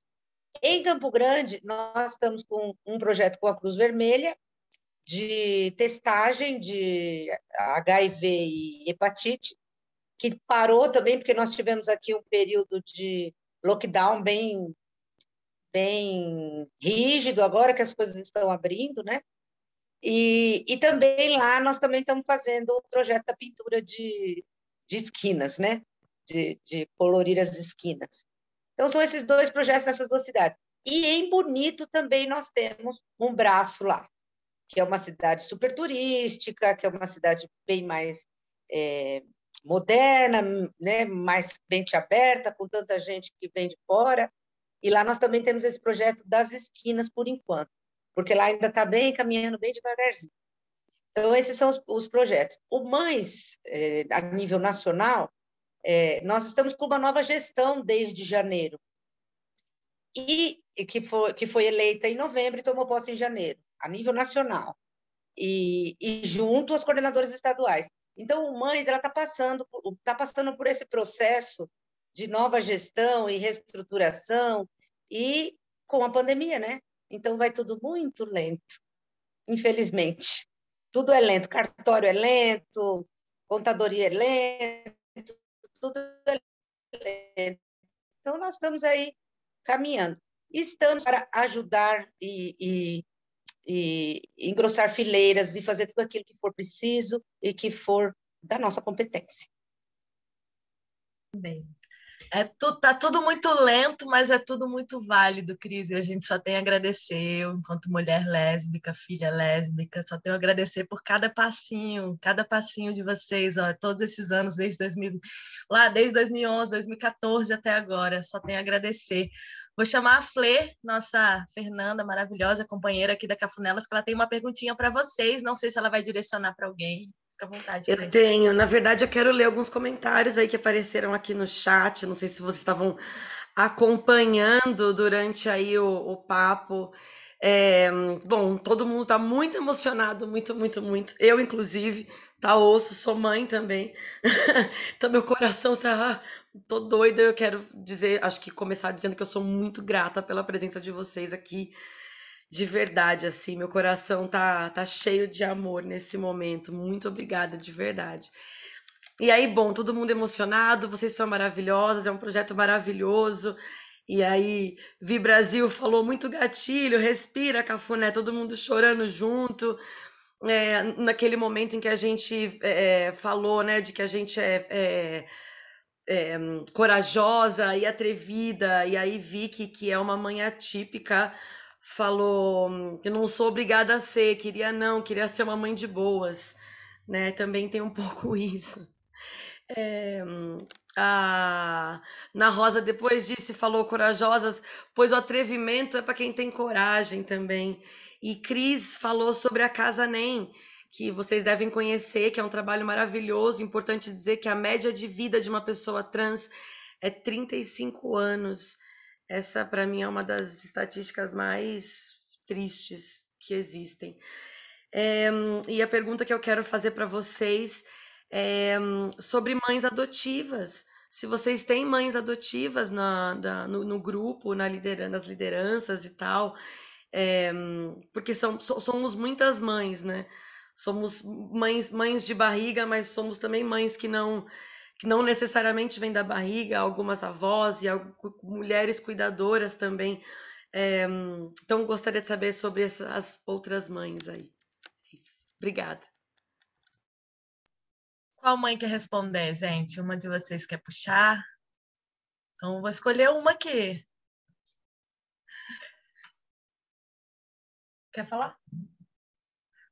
Eu vou responder, então. Eu acho que, até onde eu sei, a gente não tem muitas mães é, adotivas, mães adotivas ou avós no grupo ou tios, tias, assim, né, que atuam como cuidadores ou responsáveis. Gente, eu, Mônica. Que eu saiba, tem na maioria mães e pais, pelo menos assim, a realidade, até onde eu conheço do grupo. Pode ser que eu esteja enganada. Aqui em Brasília a gente não tem nenhum. A gente tem mãe gente... coordenadora adotiva, gente. Pois é, então é isso que eu estou falando. Eu não sei, eu, eu não, por isso eu disse, eu não sei responder, porque até onde é. eu sei, não sei se a gente tem. Em Brasília, a gente Mãe... não tem nenhuma pessoa adotiva, nenhum pai adotivo. A gente tem em Salvador. É? A gente tem, na Bahia, na verdade, a gente tem mãe em coordenação e mãe adotiva. Ai, maravilha. E aqui, e aqui no Nordeste eu conheço pelo menos três, que são mães adotivas e que são mães pela diversidade. Maravilha. É porque eu sei muito mais do Nordeste, porque foi o meu trabalho por um tempo acolher as coordenadoras do Nordeste. Do Nordeste. Esse, esse esse acolhimento que eu fiz me aproximou mais dessas histórias, dessas vivências. Mas uhum. aí no resto do Brasil eu não sei te responder. E como é nos outros estados, meninas? Como é que é para vocês aí nos outros estados? Então, gente, aqui no Rio Grande do Sul também a gente não tem não tem nenhuma mãe adotiva, uhum. né? Não, não temos, na verdade, nós somos em imensa maioria mulheres heterossexuais na faixa dos 40, 50, 60 anos não temos nenhuma mãe adotiva e que eu saiba, acho que São Paulo também não tem, não sei, gente, acho que na, na verdade não é uma, uma realidade que chegou até nós, entendeu? Normalmente uh, as nossas mães são mães, né, em, sua imensa maioria, eu acho, mães biológicas mesmo. É, aqui no Rio nós temos sim, mas assim é muito, é um quantitativo muito pequeno, não sei se são uma ou duas só mães, tem também aquelas, aquelas mães que são tias, né? Acho que tem uma que é tia, que passou a criar sobrinha, é uma coisa assim. Se eu não me engano, a Silvana vai poder responder melhor, mas eu acho que nós temos acho que uma ou duas só no Rio de Janeiro. Acho que aqui Aqui no Amazonas, que no Amazonas não é uma realidade também nossa. Não, não tem no nosso grupo, né?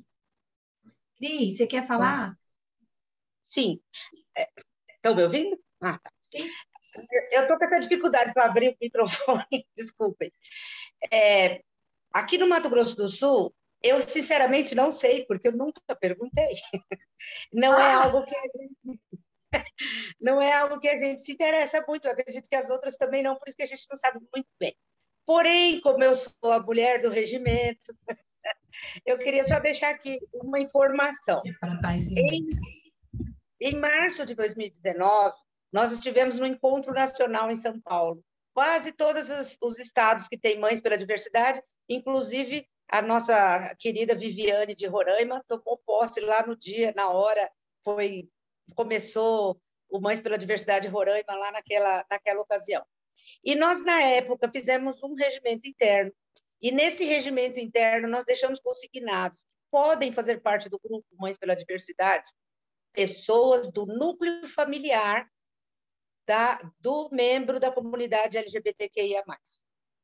Então, assim, se a pessoa é mãe biológica, mãe adotiva, tia que cria, avó que cria, irmão que mora junto, pode fazer parte do nosso grupo, inclusive da coordenação. Então, ficou, isso ficou consignado no nosso regimento interno, só para esclarecer esse pequeno ponto. Agora, sinceramente, eu tenho lá vinte e poucas mães, aqui no Mato Grosso do Sul é, é uma glória, mas é, eu nunca perguntei realmente, na, na hora de, de, acolher a mãe, eu nunca dei, dei atenção para esse detalhe, porque para nós Mãe é mãe.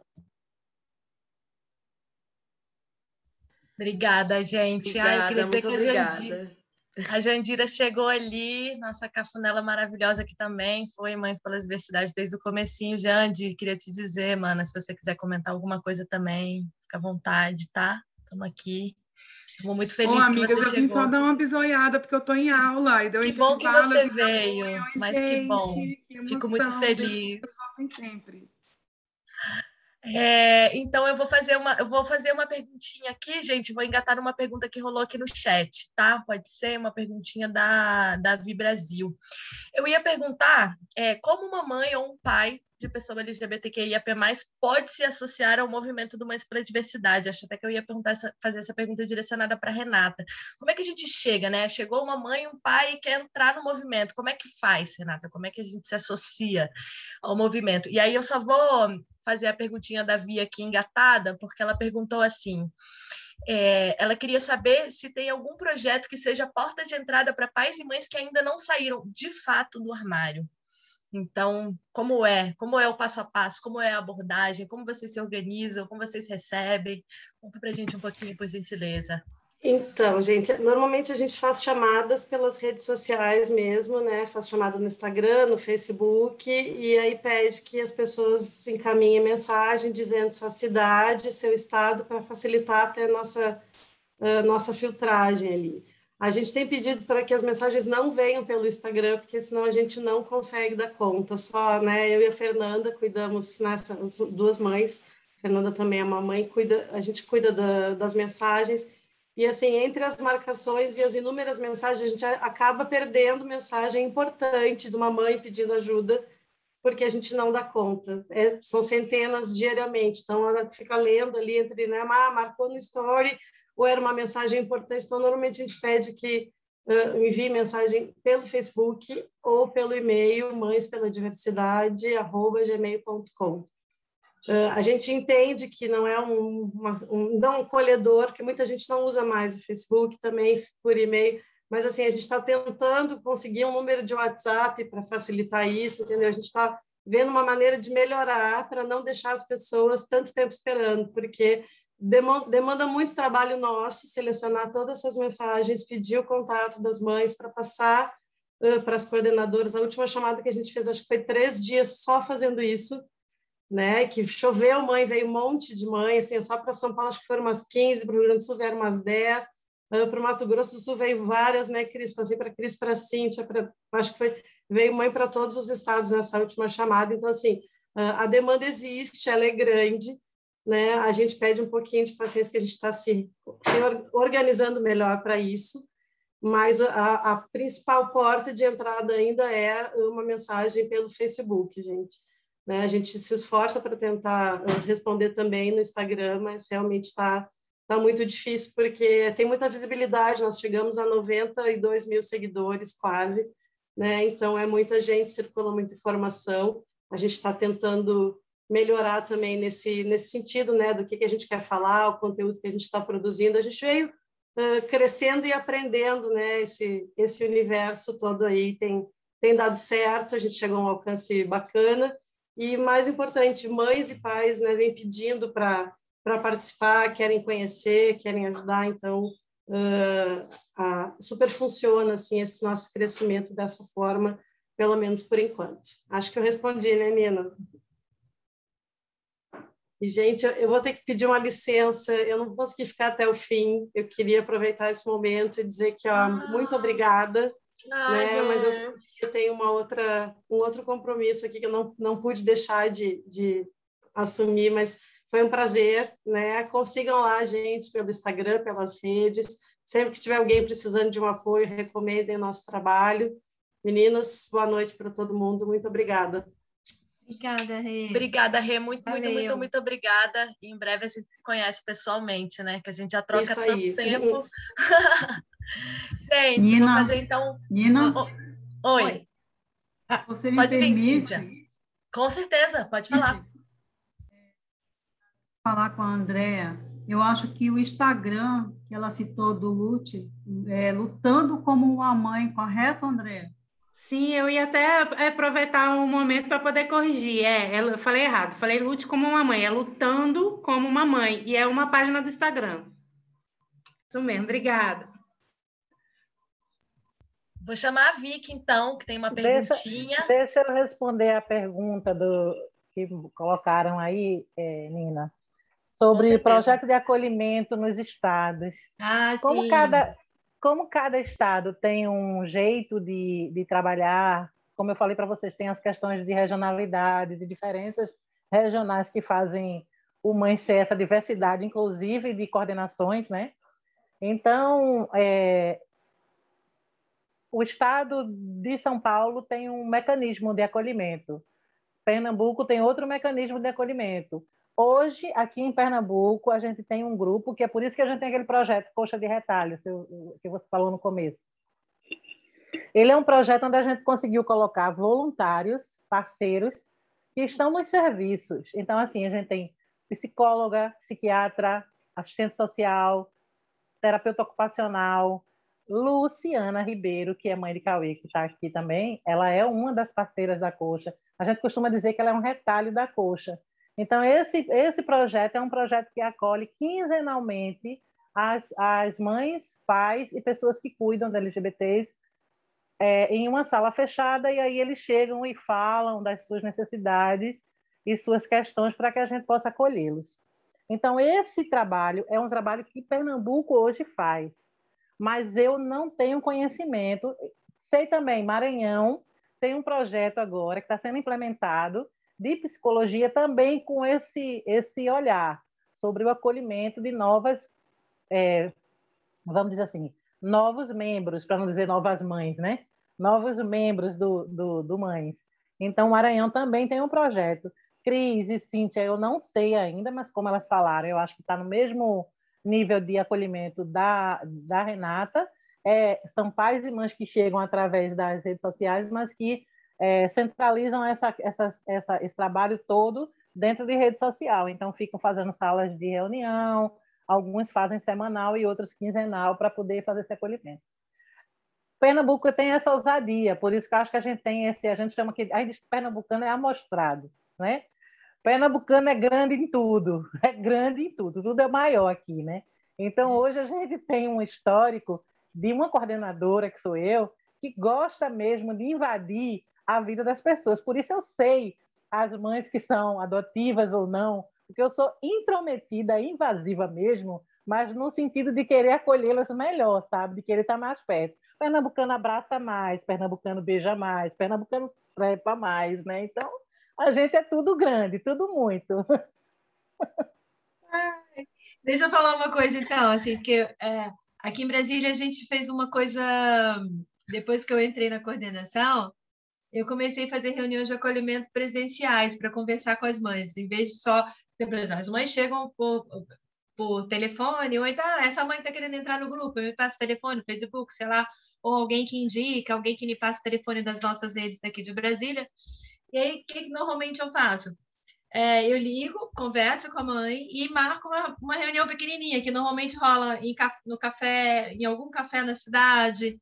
A gente senta, conversa, porque eu também, meio parecido com você, não eu preciso ver as pessoas e olhar nos olhos das pessoas. Eu não dou conta dessa coisa de ficar falando no telefone ou sei lá o quê. Não funciona para mim esse, esse, essa coisa virtual. Então, eu tenho muita necessidade de conhecer as pessoas, ouvir as pessoas falarem cara a cara. Então, aí a gente tem essa reunião de, que a gente chama de, não chama de reunião, chama de encontro de acolhimento, que são sempre pequenininhos. Eu sempre junto cinco ou seis mães ou pais, né? E daí a gente senta num café, senta num bar e toma um café, toma uma cerveja, come um sei lá o quê, e conversa, e a gente faz isso, porque a gente não tem um espaço próprio em Brasília, também isso é importante, né? A gente não tem nenhuma sala. Então, eu preciso, preciso fazer as reuniões de acolhimento em algum, algum café, algum lugar que a gente possa se encontrar e ficar mais à vontade, as pessoas se sentirem bem acolhidas para poder conversar e colocar né, as suas, as suas dores, os seus desejos, né, por que procuraram mães, para eu poder explicar como é que o grupo funciona. Então, a gente tem esses encontros de acolhimento que funcionam super bem. Agora, no meio da pandemia, eu estou fazendo isso meio que virtual, meio contra a minha vontade, mas estou fazendo. Então, isso acontece. E a gente também tem umas coisas aqui em Brasília que eu acho que é muito importante, que depois que eu entrei também fiz, que a gente está chamando de é, esses encontros de formação. A gente já fez três até hoje, grandes, né? Não fez o ano passado por conta da pandemia. Esse ano eu gostaria muito de fazer um no final do ano, vamos ver se a gente consegue. Que são a gente escolhe um tema sobre eles, um tema geral, convida todos os pais, todas as mães, todos os filhos, as famílias, todo mundo e a gente faz o lanche, a gente conversa, a gente discute sobre aquele tema. A gente já teve alguns que a gente fez pais de um lado, depois os filhos, depois a gente se encontrou de novo. Então, essas reuniões de formação são muito interessantes porque a gente discute temas que são comuns a todas as pessoas que estão no grupo. Então, esse encontro de formação também é muito bacana. E a gente tem duas rodas aqui. A gente tem uma roda fixa com o Ambulatório Trans de Brasília, que o Mães participa, participa com os pais e mães e cuidadores né, das pessoas que são atendidas pelo ambulatório trans, e temos a mesma roda no CREAS da Diversidade, que também atende, porque aí é um serviço da, da assistência social aqui em Brasília e o ambulatório trans da saúde, né, da Secretaria da Saúde. Então, a gente tem essas duas rodas presenciais que acontecem mensais, que não só sou eu que vou, vão outras mães do grupo, mas a gente tem vão várias mães do grupo com os pais e mães das, dessas pessoas. E, e, mais todo, toda a equipe do grupo, né? Os psiquiatras, os psicólogos, os assistentes sociais, que trabalham com as pessoas. Então, tem uma dinâmica muito bacana nessas duas rodas, e isso funciona muito bem. E aí, a gente já está fazendo essas duas rodas há bastante tempo. Agora não na pandemia, né? Mas queremos que volte rapidamente. Então, acho que tem essa, esse, esse, essas formas de acolhimento, né? São um pouco diferentes nos estados.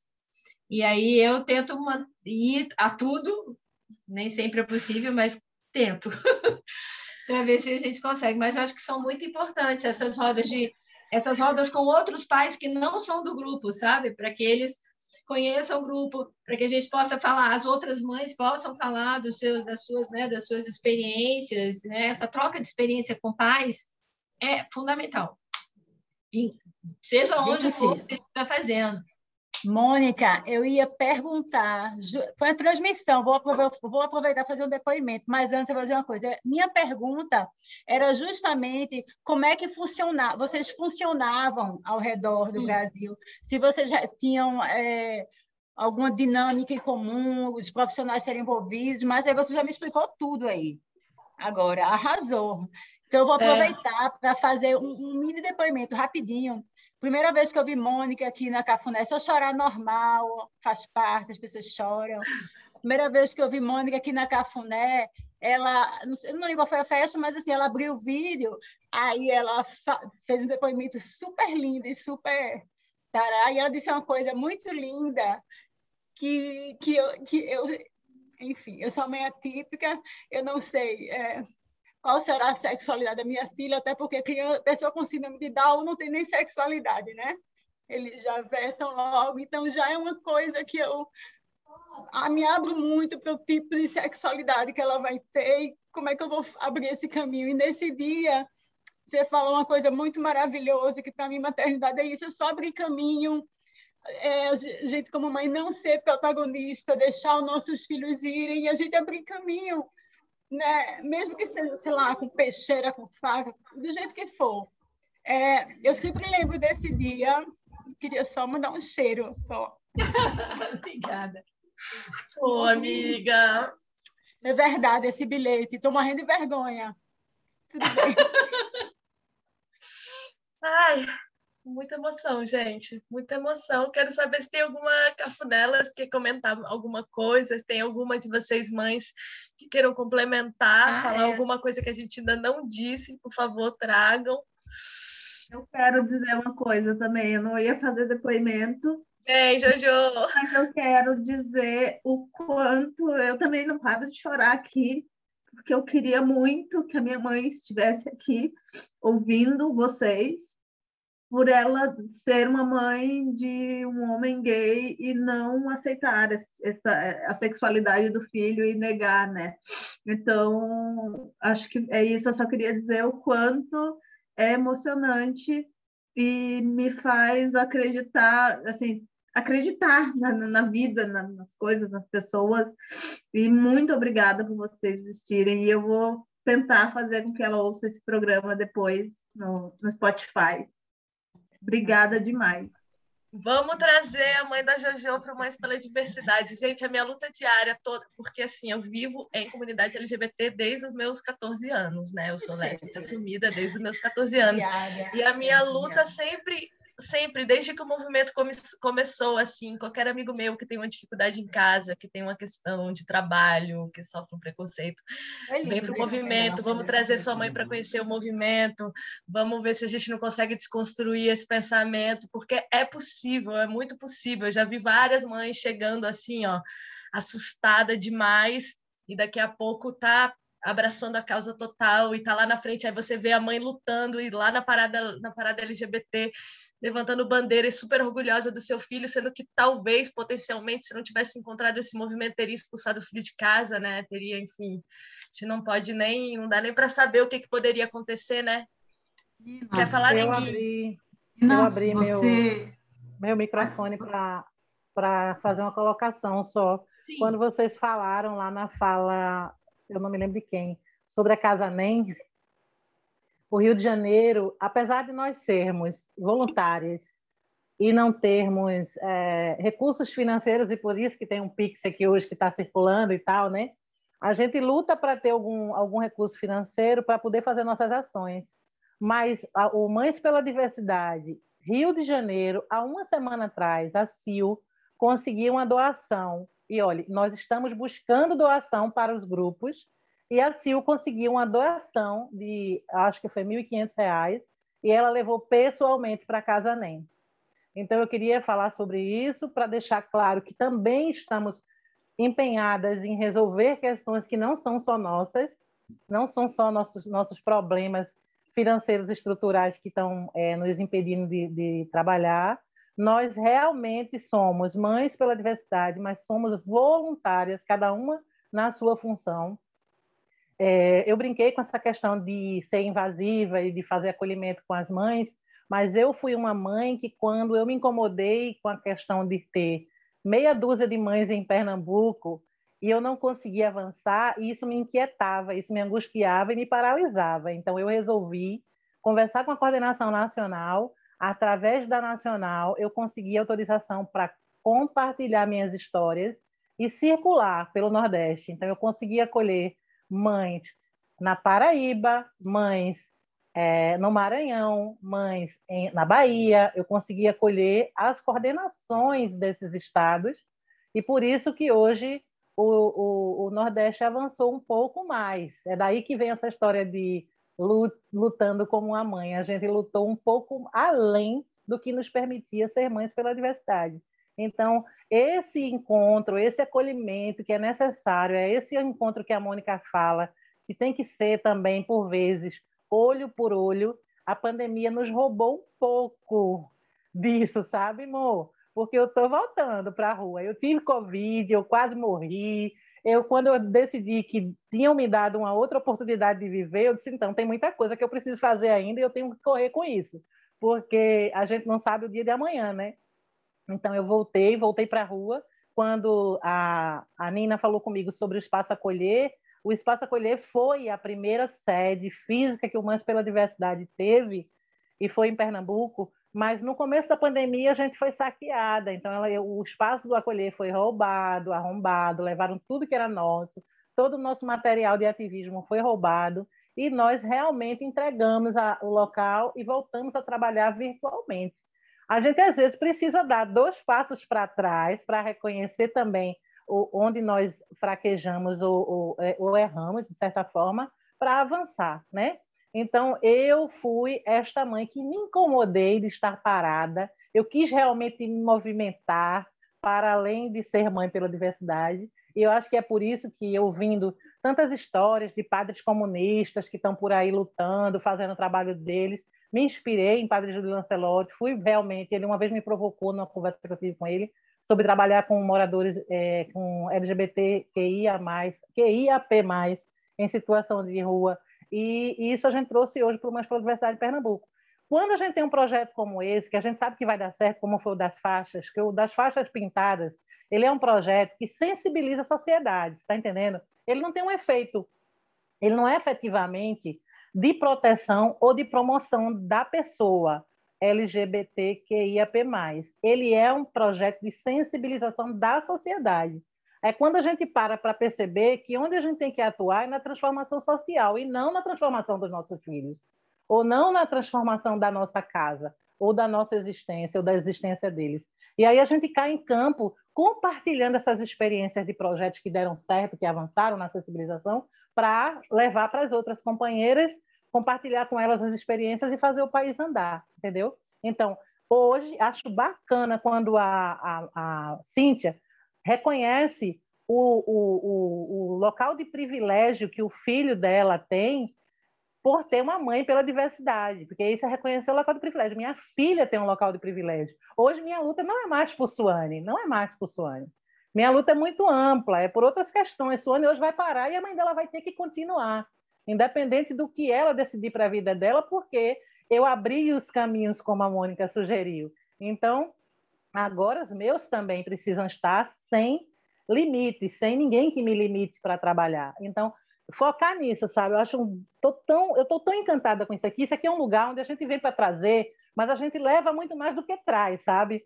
Então eu tô muito muito lisonjeada, honrada por estar aqui entre pessoas que eu conheço, apesar de nunca ter abraçado, de nunca ter sentido o cheiro do cangote da pessoa, mas eu conheço por dentro, sabe? E isso é muito bom, muito bom. Muito obrigada, viu? Eu não quero mais falar não para não roubar tempo de ninguém.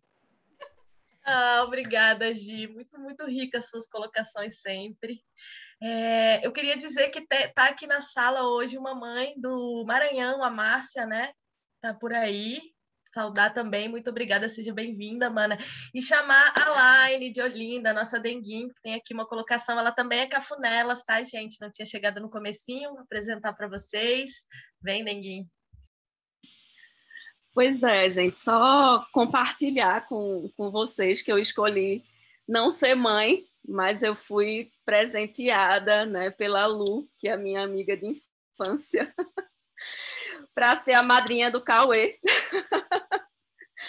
e, e, de como eu sou feliz assim de, de ter participado de tudo, né, desde a, desde a barriga, assim, de ter acompanhado todo o processo de ter acompanhado todas as dificuldades, todas as lutas, todas as vitórias, né? Assim, e para mim é muito forte também ter acompanhado isso. Eu me sinto mãe de certa forma, né? É, o meu amor por, por Cauê é, é inexplicável. E, e, o quanto a Lu, né? E aí eu, eu vejo a Lu em vocês hoje também, o quanto ela é forte, o quanto ela é guerreira e o quanto né? Vocês e nós todas estamos de parabéns, assim, né? É, e é isso, somos mulheres foda, né? Assim, e temos que fazer tudo isso pelos nossos filhos que são merecedores, assim. Um, um beijo para vocês e muito obrigada. Vou aproveitar o embalo aqui e chamar a Guaia, que ela falou para mim que também quer comentar um pouquinho. Vem, Guaguá, minha irmã gêmea, lésbica também. Vamos embora. Filhas da Mães para a Diversidade também. Boa noite. Oi, mãe. Hoje. Oxe, que emoção, gente. Bata no vinho também, né, Guá? Tintinho. Como viu? é? aí no vinho com a taça. Salud, a nossa vida. Dizer que eu, Mônica e Nina também somos sobreviventes da Covid, viu, Gi? Agora em junho passamos dessa, e aí eu eu eu tô aprendendo a dizer assim, né, a reconhecer que a gente tá, a gente não sobreviveu à toa, né? A gente tá tem que superviver e tem que continuar tentando transformar essa sociedade. E aí eu queria dizer, gente, assim, além de ser filha, né, da dona Mônica irmã da dona Nina Monteiro, que já é uma questão, né? Eu sou assistente social e trabalho nesse estado. Tenho imensas críticas, né? Trabalho na na saúde pública aqui no DF, é, em programas, em centros especializados de atenção à violência, e como é deficitária mesmo, né, a formação, tanto de assistentes sociais, como psicólogos, como psiquiatras, ginecologistas. Então, eu tenho, assim, verdadeira paixão por esse trabalho que as mães fazem, e falando um pouquinho mesmo do DF, né, que eu vejo é, minha mãe e outras mães fazendo, que é de realmente chegar no serviço e dizer assim, é quase como se ela dissesse assim, a gente vai ensinar para vocês como é que faz para acolher bem as pessoas, porque vocês não sabem fazer isso, né? Então a gente tem assim, primeiro o ambulatório trans que foi construído aqui, é, que só foi construído à pressão do movimento social, né? Mãe esteve junto desde o início e que se sustenta no atendimento da população trans com apoio da mão de obra mesmo, né? Então, assim, eu gosto muito de falar isso. Tanto minha mãe como a, como a Gi já tiveram comigo em momentos da gente pensar, né? O autocuidado e o cuidado entre ativistas, é, da gente pensar assim, isso é trabalho, né? É trabalho não remunerado, mas é trabalho, né? É mão de obra, é tempo, tempo de vida, não é, não é, não é filantropia, porque a gente acredita no mundo diferente, né? E aí eu tenho essa, essa ambivalência imensa dentro de mim, aqui é um depoimento mesmo de dizer assim, é, de me desnudar mesmo, né? Dizer assim, eu acho muito complicado, né, que o Estado não consiga é, garantir essa cobertura, né? Não consiga atender, não consiga acolher, não consiga nem, quiçá, res, respeitar o nome social para chamar alguém numa sala de, de um serviço de saúde, né, pelo nome, pelo nome da pessoa, né?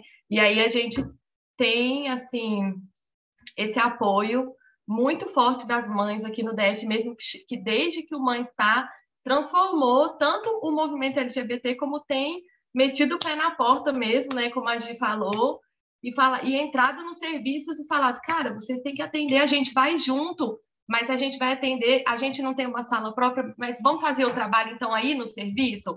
A gente precisa usar essa máquina do Estado de alguma forma, né? Então isso é muito importante, assim, não é a gente já passou daquela fase em que o movimento social fica só né, pedindo dinheiro, né? Por isso, ah, vamos falar com tal deputado, não sei o que. A gente sabe que as mães não têm esse papel também, né? Assim, essa coisa de se unir com um monte de, de, de governo porque vai, vai ajudar nisso ou naquilo. Não, tem uma atuação super crítica, né? E pensando sempre assim, em garantir o direito, e aí eu já estou me perdendo mas é porque eu fico muito emocionada mesmo, assim, eu já tive muitos momentos com a minha mãe, né, de de estar num café e acolher uma mãe, da gente ter briga, porque a gente foi almoçar juntas e a gente passou o almoço inteiro conversando sobre pessoas, né, que estão em grande sofrimento.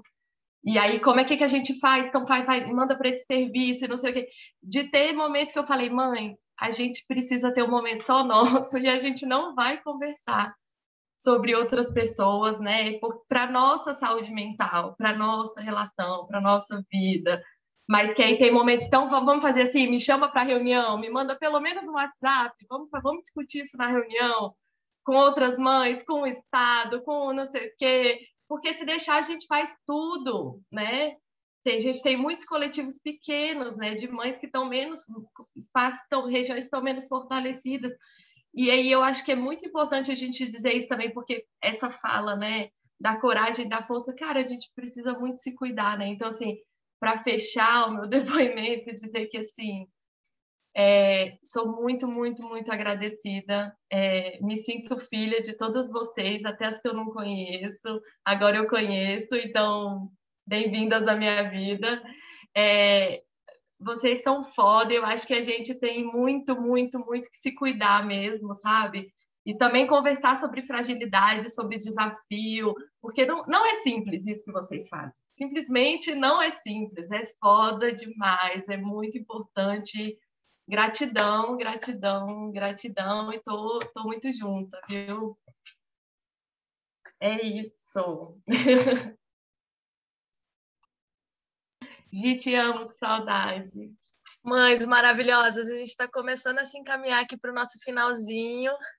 Queria agradecer a todas vocês. Não saiam daqui, a gente vai agora tocar umas musiquinhas, porque nós somos uma rádio, né? A gente não pode perder essa tradição de sempre compartilhar um som. Espero que vocês gostem. É, vou falar. Tô nervosa. Continuo nervosa, gente. Já tô lá na frente, quase acabando o programa, ainda tô nervosa aqui. É, bom, então falar rapidinho. Quem fez essa playlist comigo foi a Dona Mônica, tá? Não é uma playlist minha. É, e pode falar então. Ah, sim, tem uma. A primeira uma, música. Uma, é a primeira? Essa primeira música que vai tocar é de um menino, de um filho de uma das mães daqui de Brasília. É, ele é um homem trans e ele tem se dedicado à música já ainda antes, né, antes da, da transição. E é uma música muito interessante que concorreu ao Festival Nacional da Rádio Nacional daqui de Brasília e ganhou. É, acho que foi em 2019. E é, e é muito bonita. E a música fala um pouco isso sobre o universo de uma pessoa trans. Então eu escolhi porque eu acho que é muito significativa essa e ele e ele eu lembro que ele porque eu era da, sou da música a mãe dele também é da música a Patrícia e ela e ele me falava Mônica eu estou muito preocupado como é que vai ser essa coisa da transição? Será que a minha voz vai vai engrossar demais? Eu vou perder os meus agudos? Como é que vai ser isso? Vou perder o brilho? Falei uai calma, Micael, tem que fazer acompanhamento de técnica vocal para você tentar manter a sua voz, estudar, não tem outro jeito, vai ter que fazer isso para você não conseguir, para você conseguir manter o brilho e, e, né, e não perder tanto os seus agudos. E aí a gente conversou, conversava muito sobre isso.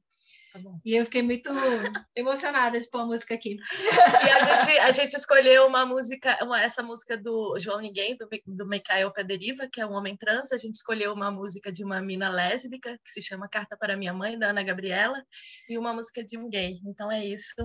Deem um ok aí se chegar. Espero que vocês gostem. Vamos ver se vai dar tempo.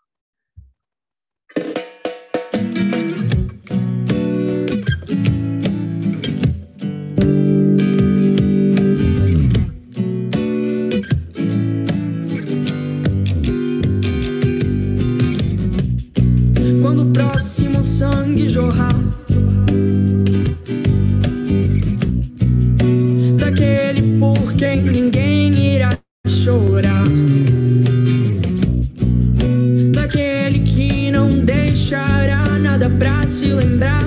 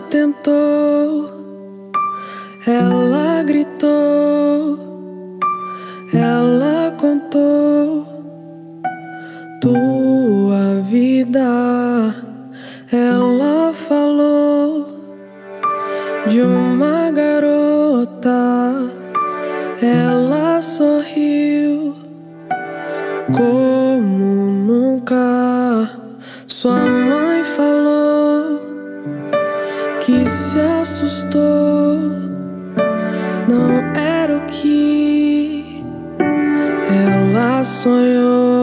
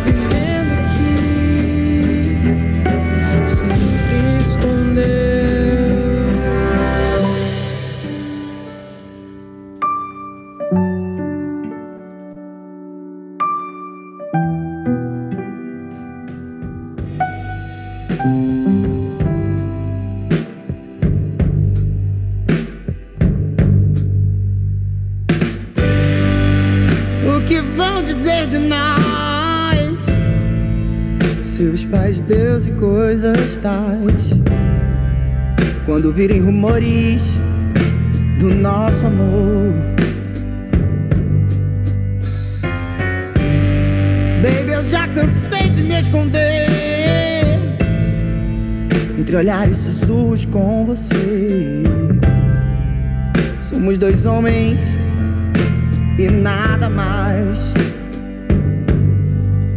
Eles não vão vencer, baby, nada de ser em vão. Antes dessa noite acabar, dance comigo a nossa canção.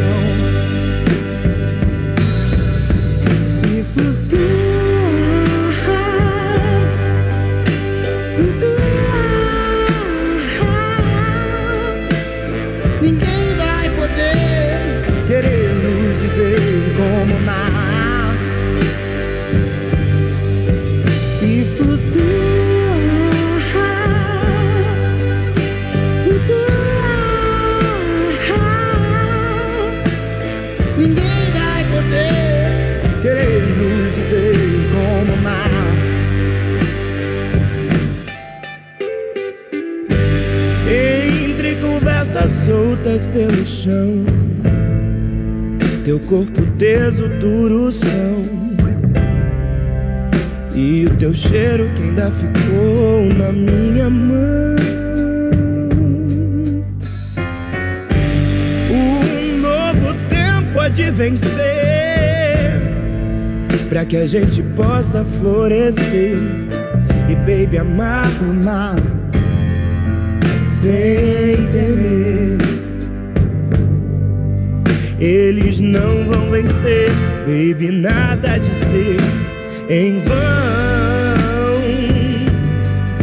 Antes dessa noite acabar, baby, escute, é a nossa canção.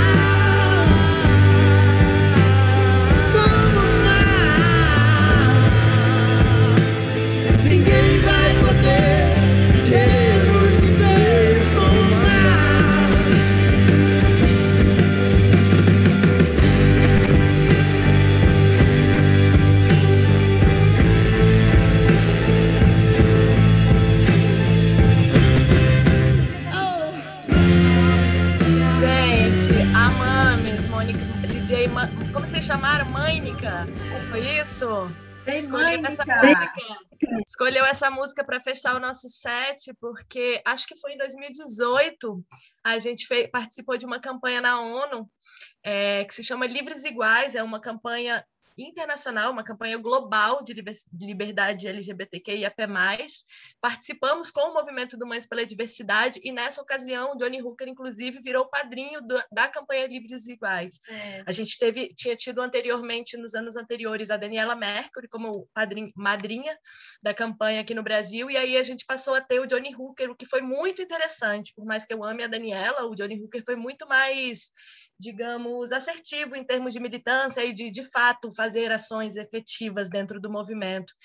E é isso, aí eu queria rapidinho aqui agradecer muito a presença dessas mulheres maravilhosas aqui, em nome de todas as cafunelas, e perguntar se vocês querem rapidinho, assim, um segundinho, dar um tchau, cada uma de vocês, cada uma falar um pouquinho, só se despedir. A gente ainda tem uns minutinhos. Agradecer as meninas da Rádio Girls que deram um tempinho para a gente poder encerrar o nosso programa aqui com calma. Chamar então a Andréia. Pode se despedir, Andréia. Muito obrigada por ter vindo. Eu que agradeço. Hoje foi uma noite emocionante. Estou aqui arrepiada com vocês, com todos vocês. Nossa, as músicas, essas mães, vocês, filhos. Olha, sintam-se todos os meus filhos, porque eu quero ter todos vocês como filho. É um orgulho muito grande para mim, tá? Muito obrigada por essa noite. só tenho a agradecer. Obrigada. Pode vir, pode falar. Quer se despedir então? Ah, vai ser. Gente, olha, muito obrigada também por vocês terem vindo. Nossa, foi ótimo ver vocês de novo, Gi, Cris, Cíntia. É, Andréia, eu não te conhecia, mas por super prazer, muito prazer mesmo de conhecê-la. Espero que a gente possa se ver de novo, né? Porque foi tão bom o nosso encontro em São Paulo, a gente precisava conversar de novo, né? Conversar de novo pessoalmente, né? Mas um pouco mais. Gente, muitíssimo obrigada. Meninas todas lindas da Capunelas, maravilhosas, muito obrigada pelo convite, pelas perguntas, por tudo, pela participação de vocês, maravilhosas. Nossa, muito obrigada. Guaia, amo. Vem, Cris. Melhor chamar. Cris, muito obrigada pelo convite. Eu me senti muito honrada. Foi realmente uma noite deliciosa. Muito bom ver as pessoas que a gente ama e que a gente passa a amar, né?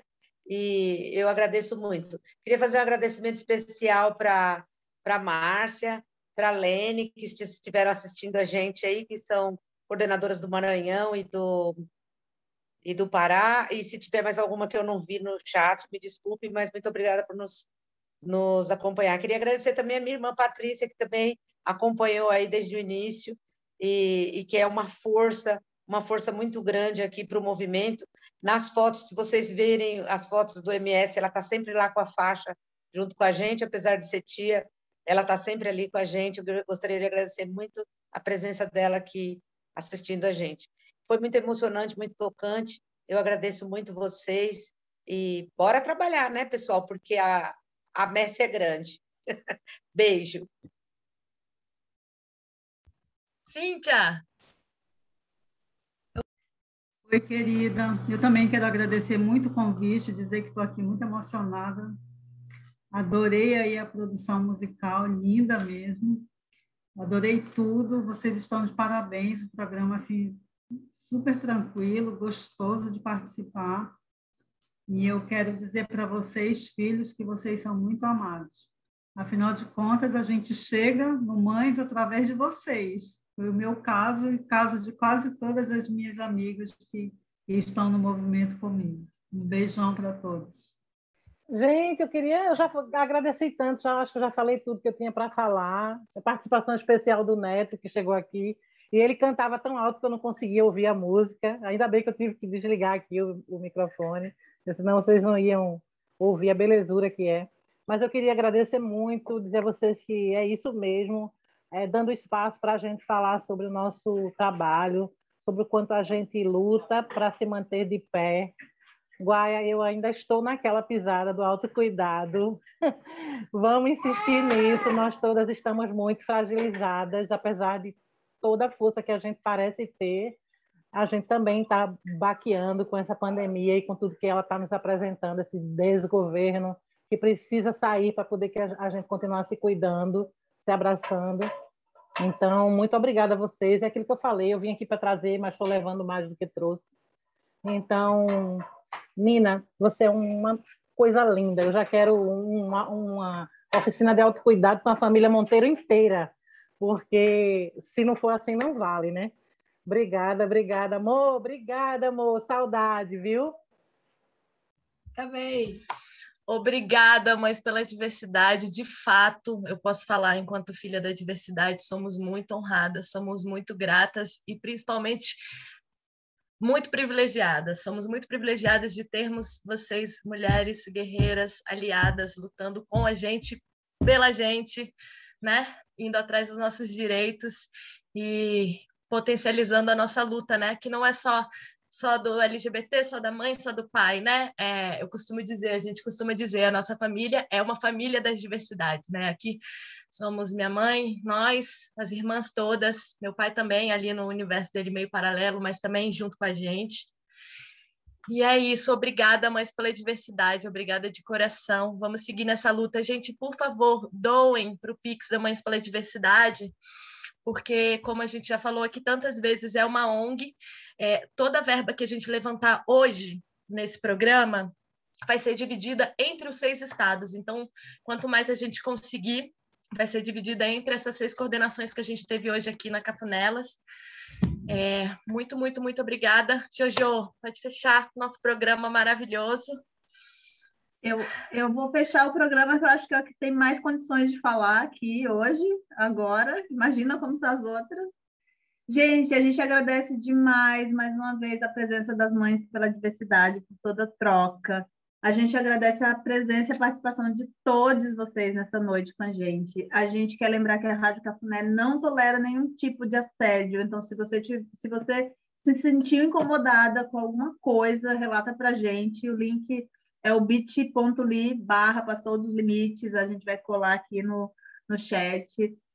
Sigam as Cafunelas no Instagram para acompanhar nossa programação, ouçam nosso podcast, em breve esse vai estar tá lá no ar também, é, é lá na, no Cafunelas no Sofá, lá no Spotify, e vamos fortalecer as manas da, da, das Mães pela Diversidade, né? O Pix vai passar de novo aí no chat, e para finalizar, a gente vou dar um spoiler do nosso próximo programa, que na semana que vem, dia 26, a gente tem uma edição de Elas no Som, que são de duas horas de música, e a nossa Nina Monteiro, nossa DJ Cafunina, é, é a vez dela receber nada menos que o grupo, grupo de funk lésbico brasiliense Sapa Bonde, do qual a Nina é integrante. integrante e integrante prepara, também. Cafuné! E prepara, Cafuné, que vai ser assim, vai ser de abalar as placas bucetônicas, esse encontro, né? Eu acho que vai ser, vai ser foda. E antes de eu chamar as Radio Girls, que nos cedeu aí uns minutinhos, cinco minutinhos do programa delas, maravilhosas, Vem aí, elas vão fazer uma quinta das, de Minas, né? De, de Minas, não é de Minas Gerais, é de Minas Mulheres, Marpê e companhia. Eu quero que a gente faça o nosso grito de. Au! Deixa eu falar mais uma coisa só antes de a gente uivar. Mães, todas vocês que chegaram aqui hoje, voltem na Cafuné sempre que vocês quiserem. A rádio é essa sala aqui, esse endereço que vocês chegaram ali no nosso site, a gente está online 24 horas por dia, todos os dias, desde setembro, na pandemia. E assim como a gente teve esse encontro hoje, a gente tem muitos outros encontros ricos, a gente tem muita troca, muita música, muita cultura e principalmente muito respeito e muita diversidade. A gente tem prezado muito por isso aqui na rádio. Então, a hora que vocês estiverem ali de bobeira em casa, querem ouvir uma musiquinha, sintoniza aqui na Rádio Cafuné, vem ficar com a gente. Tá bom? É isso. Muito, muito obrigada. Eu vou fazer um errata. As minas de Minas são de Minas. A Marfê, Eriquete, elas são de Minas. Eu que não sabia, gente. Olha isso. Ah! Au! Au!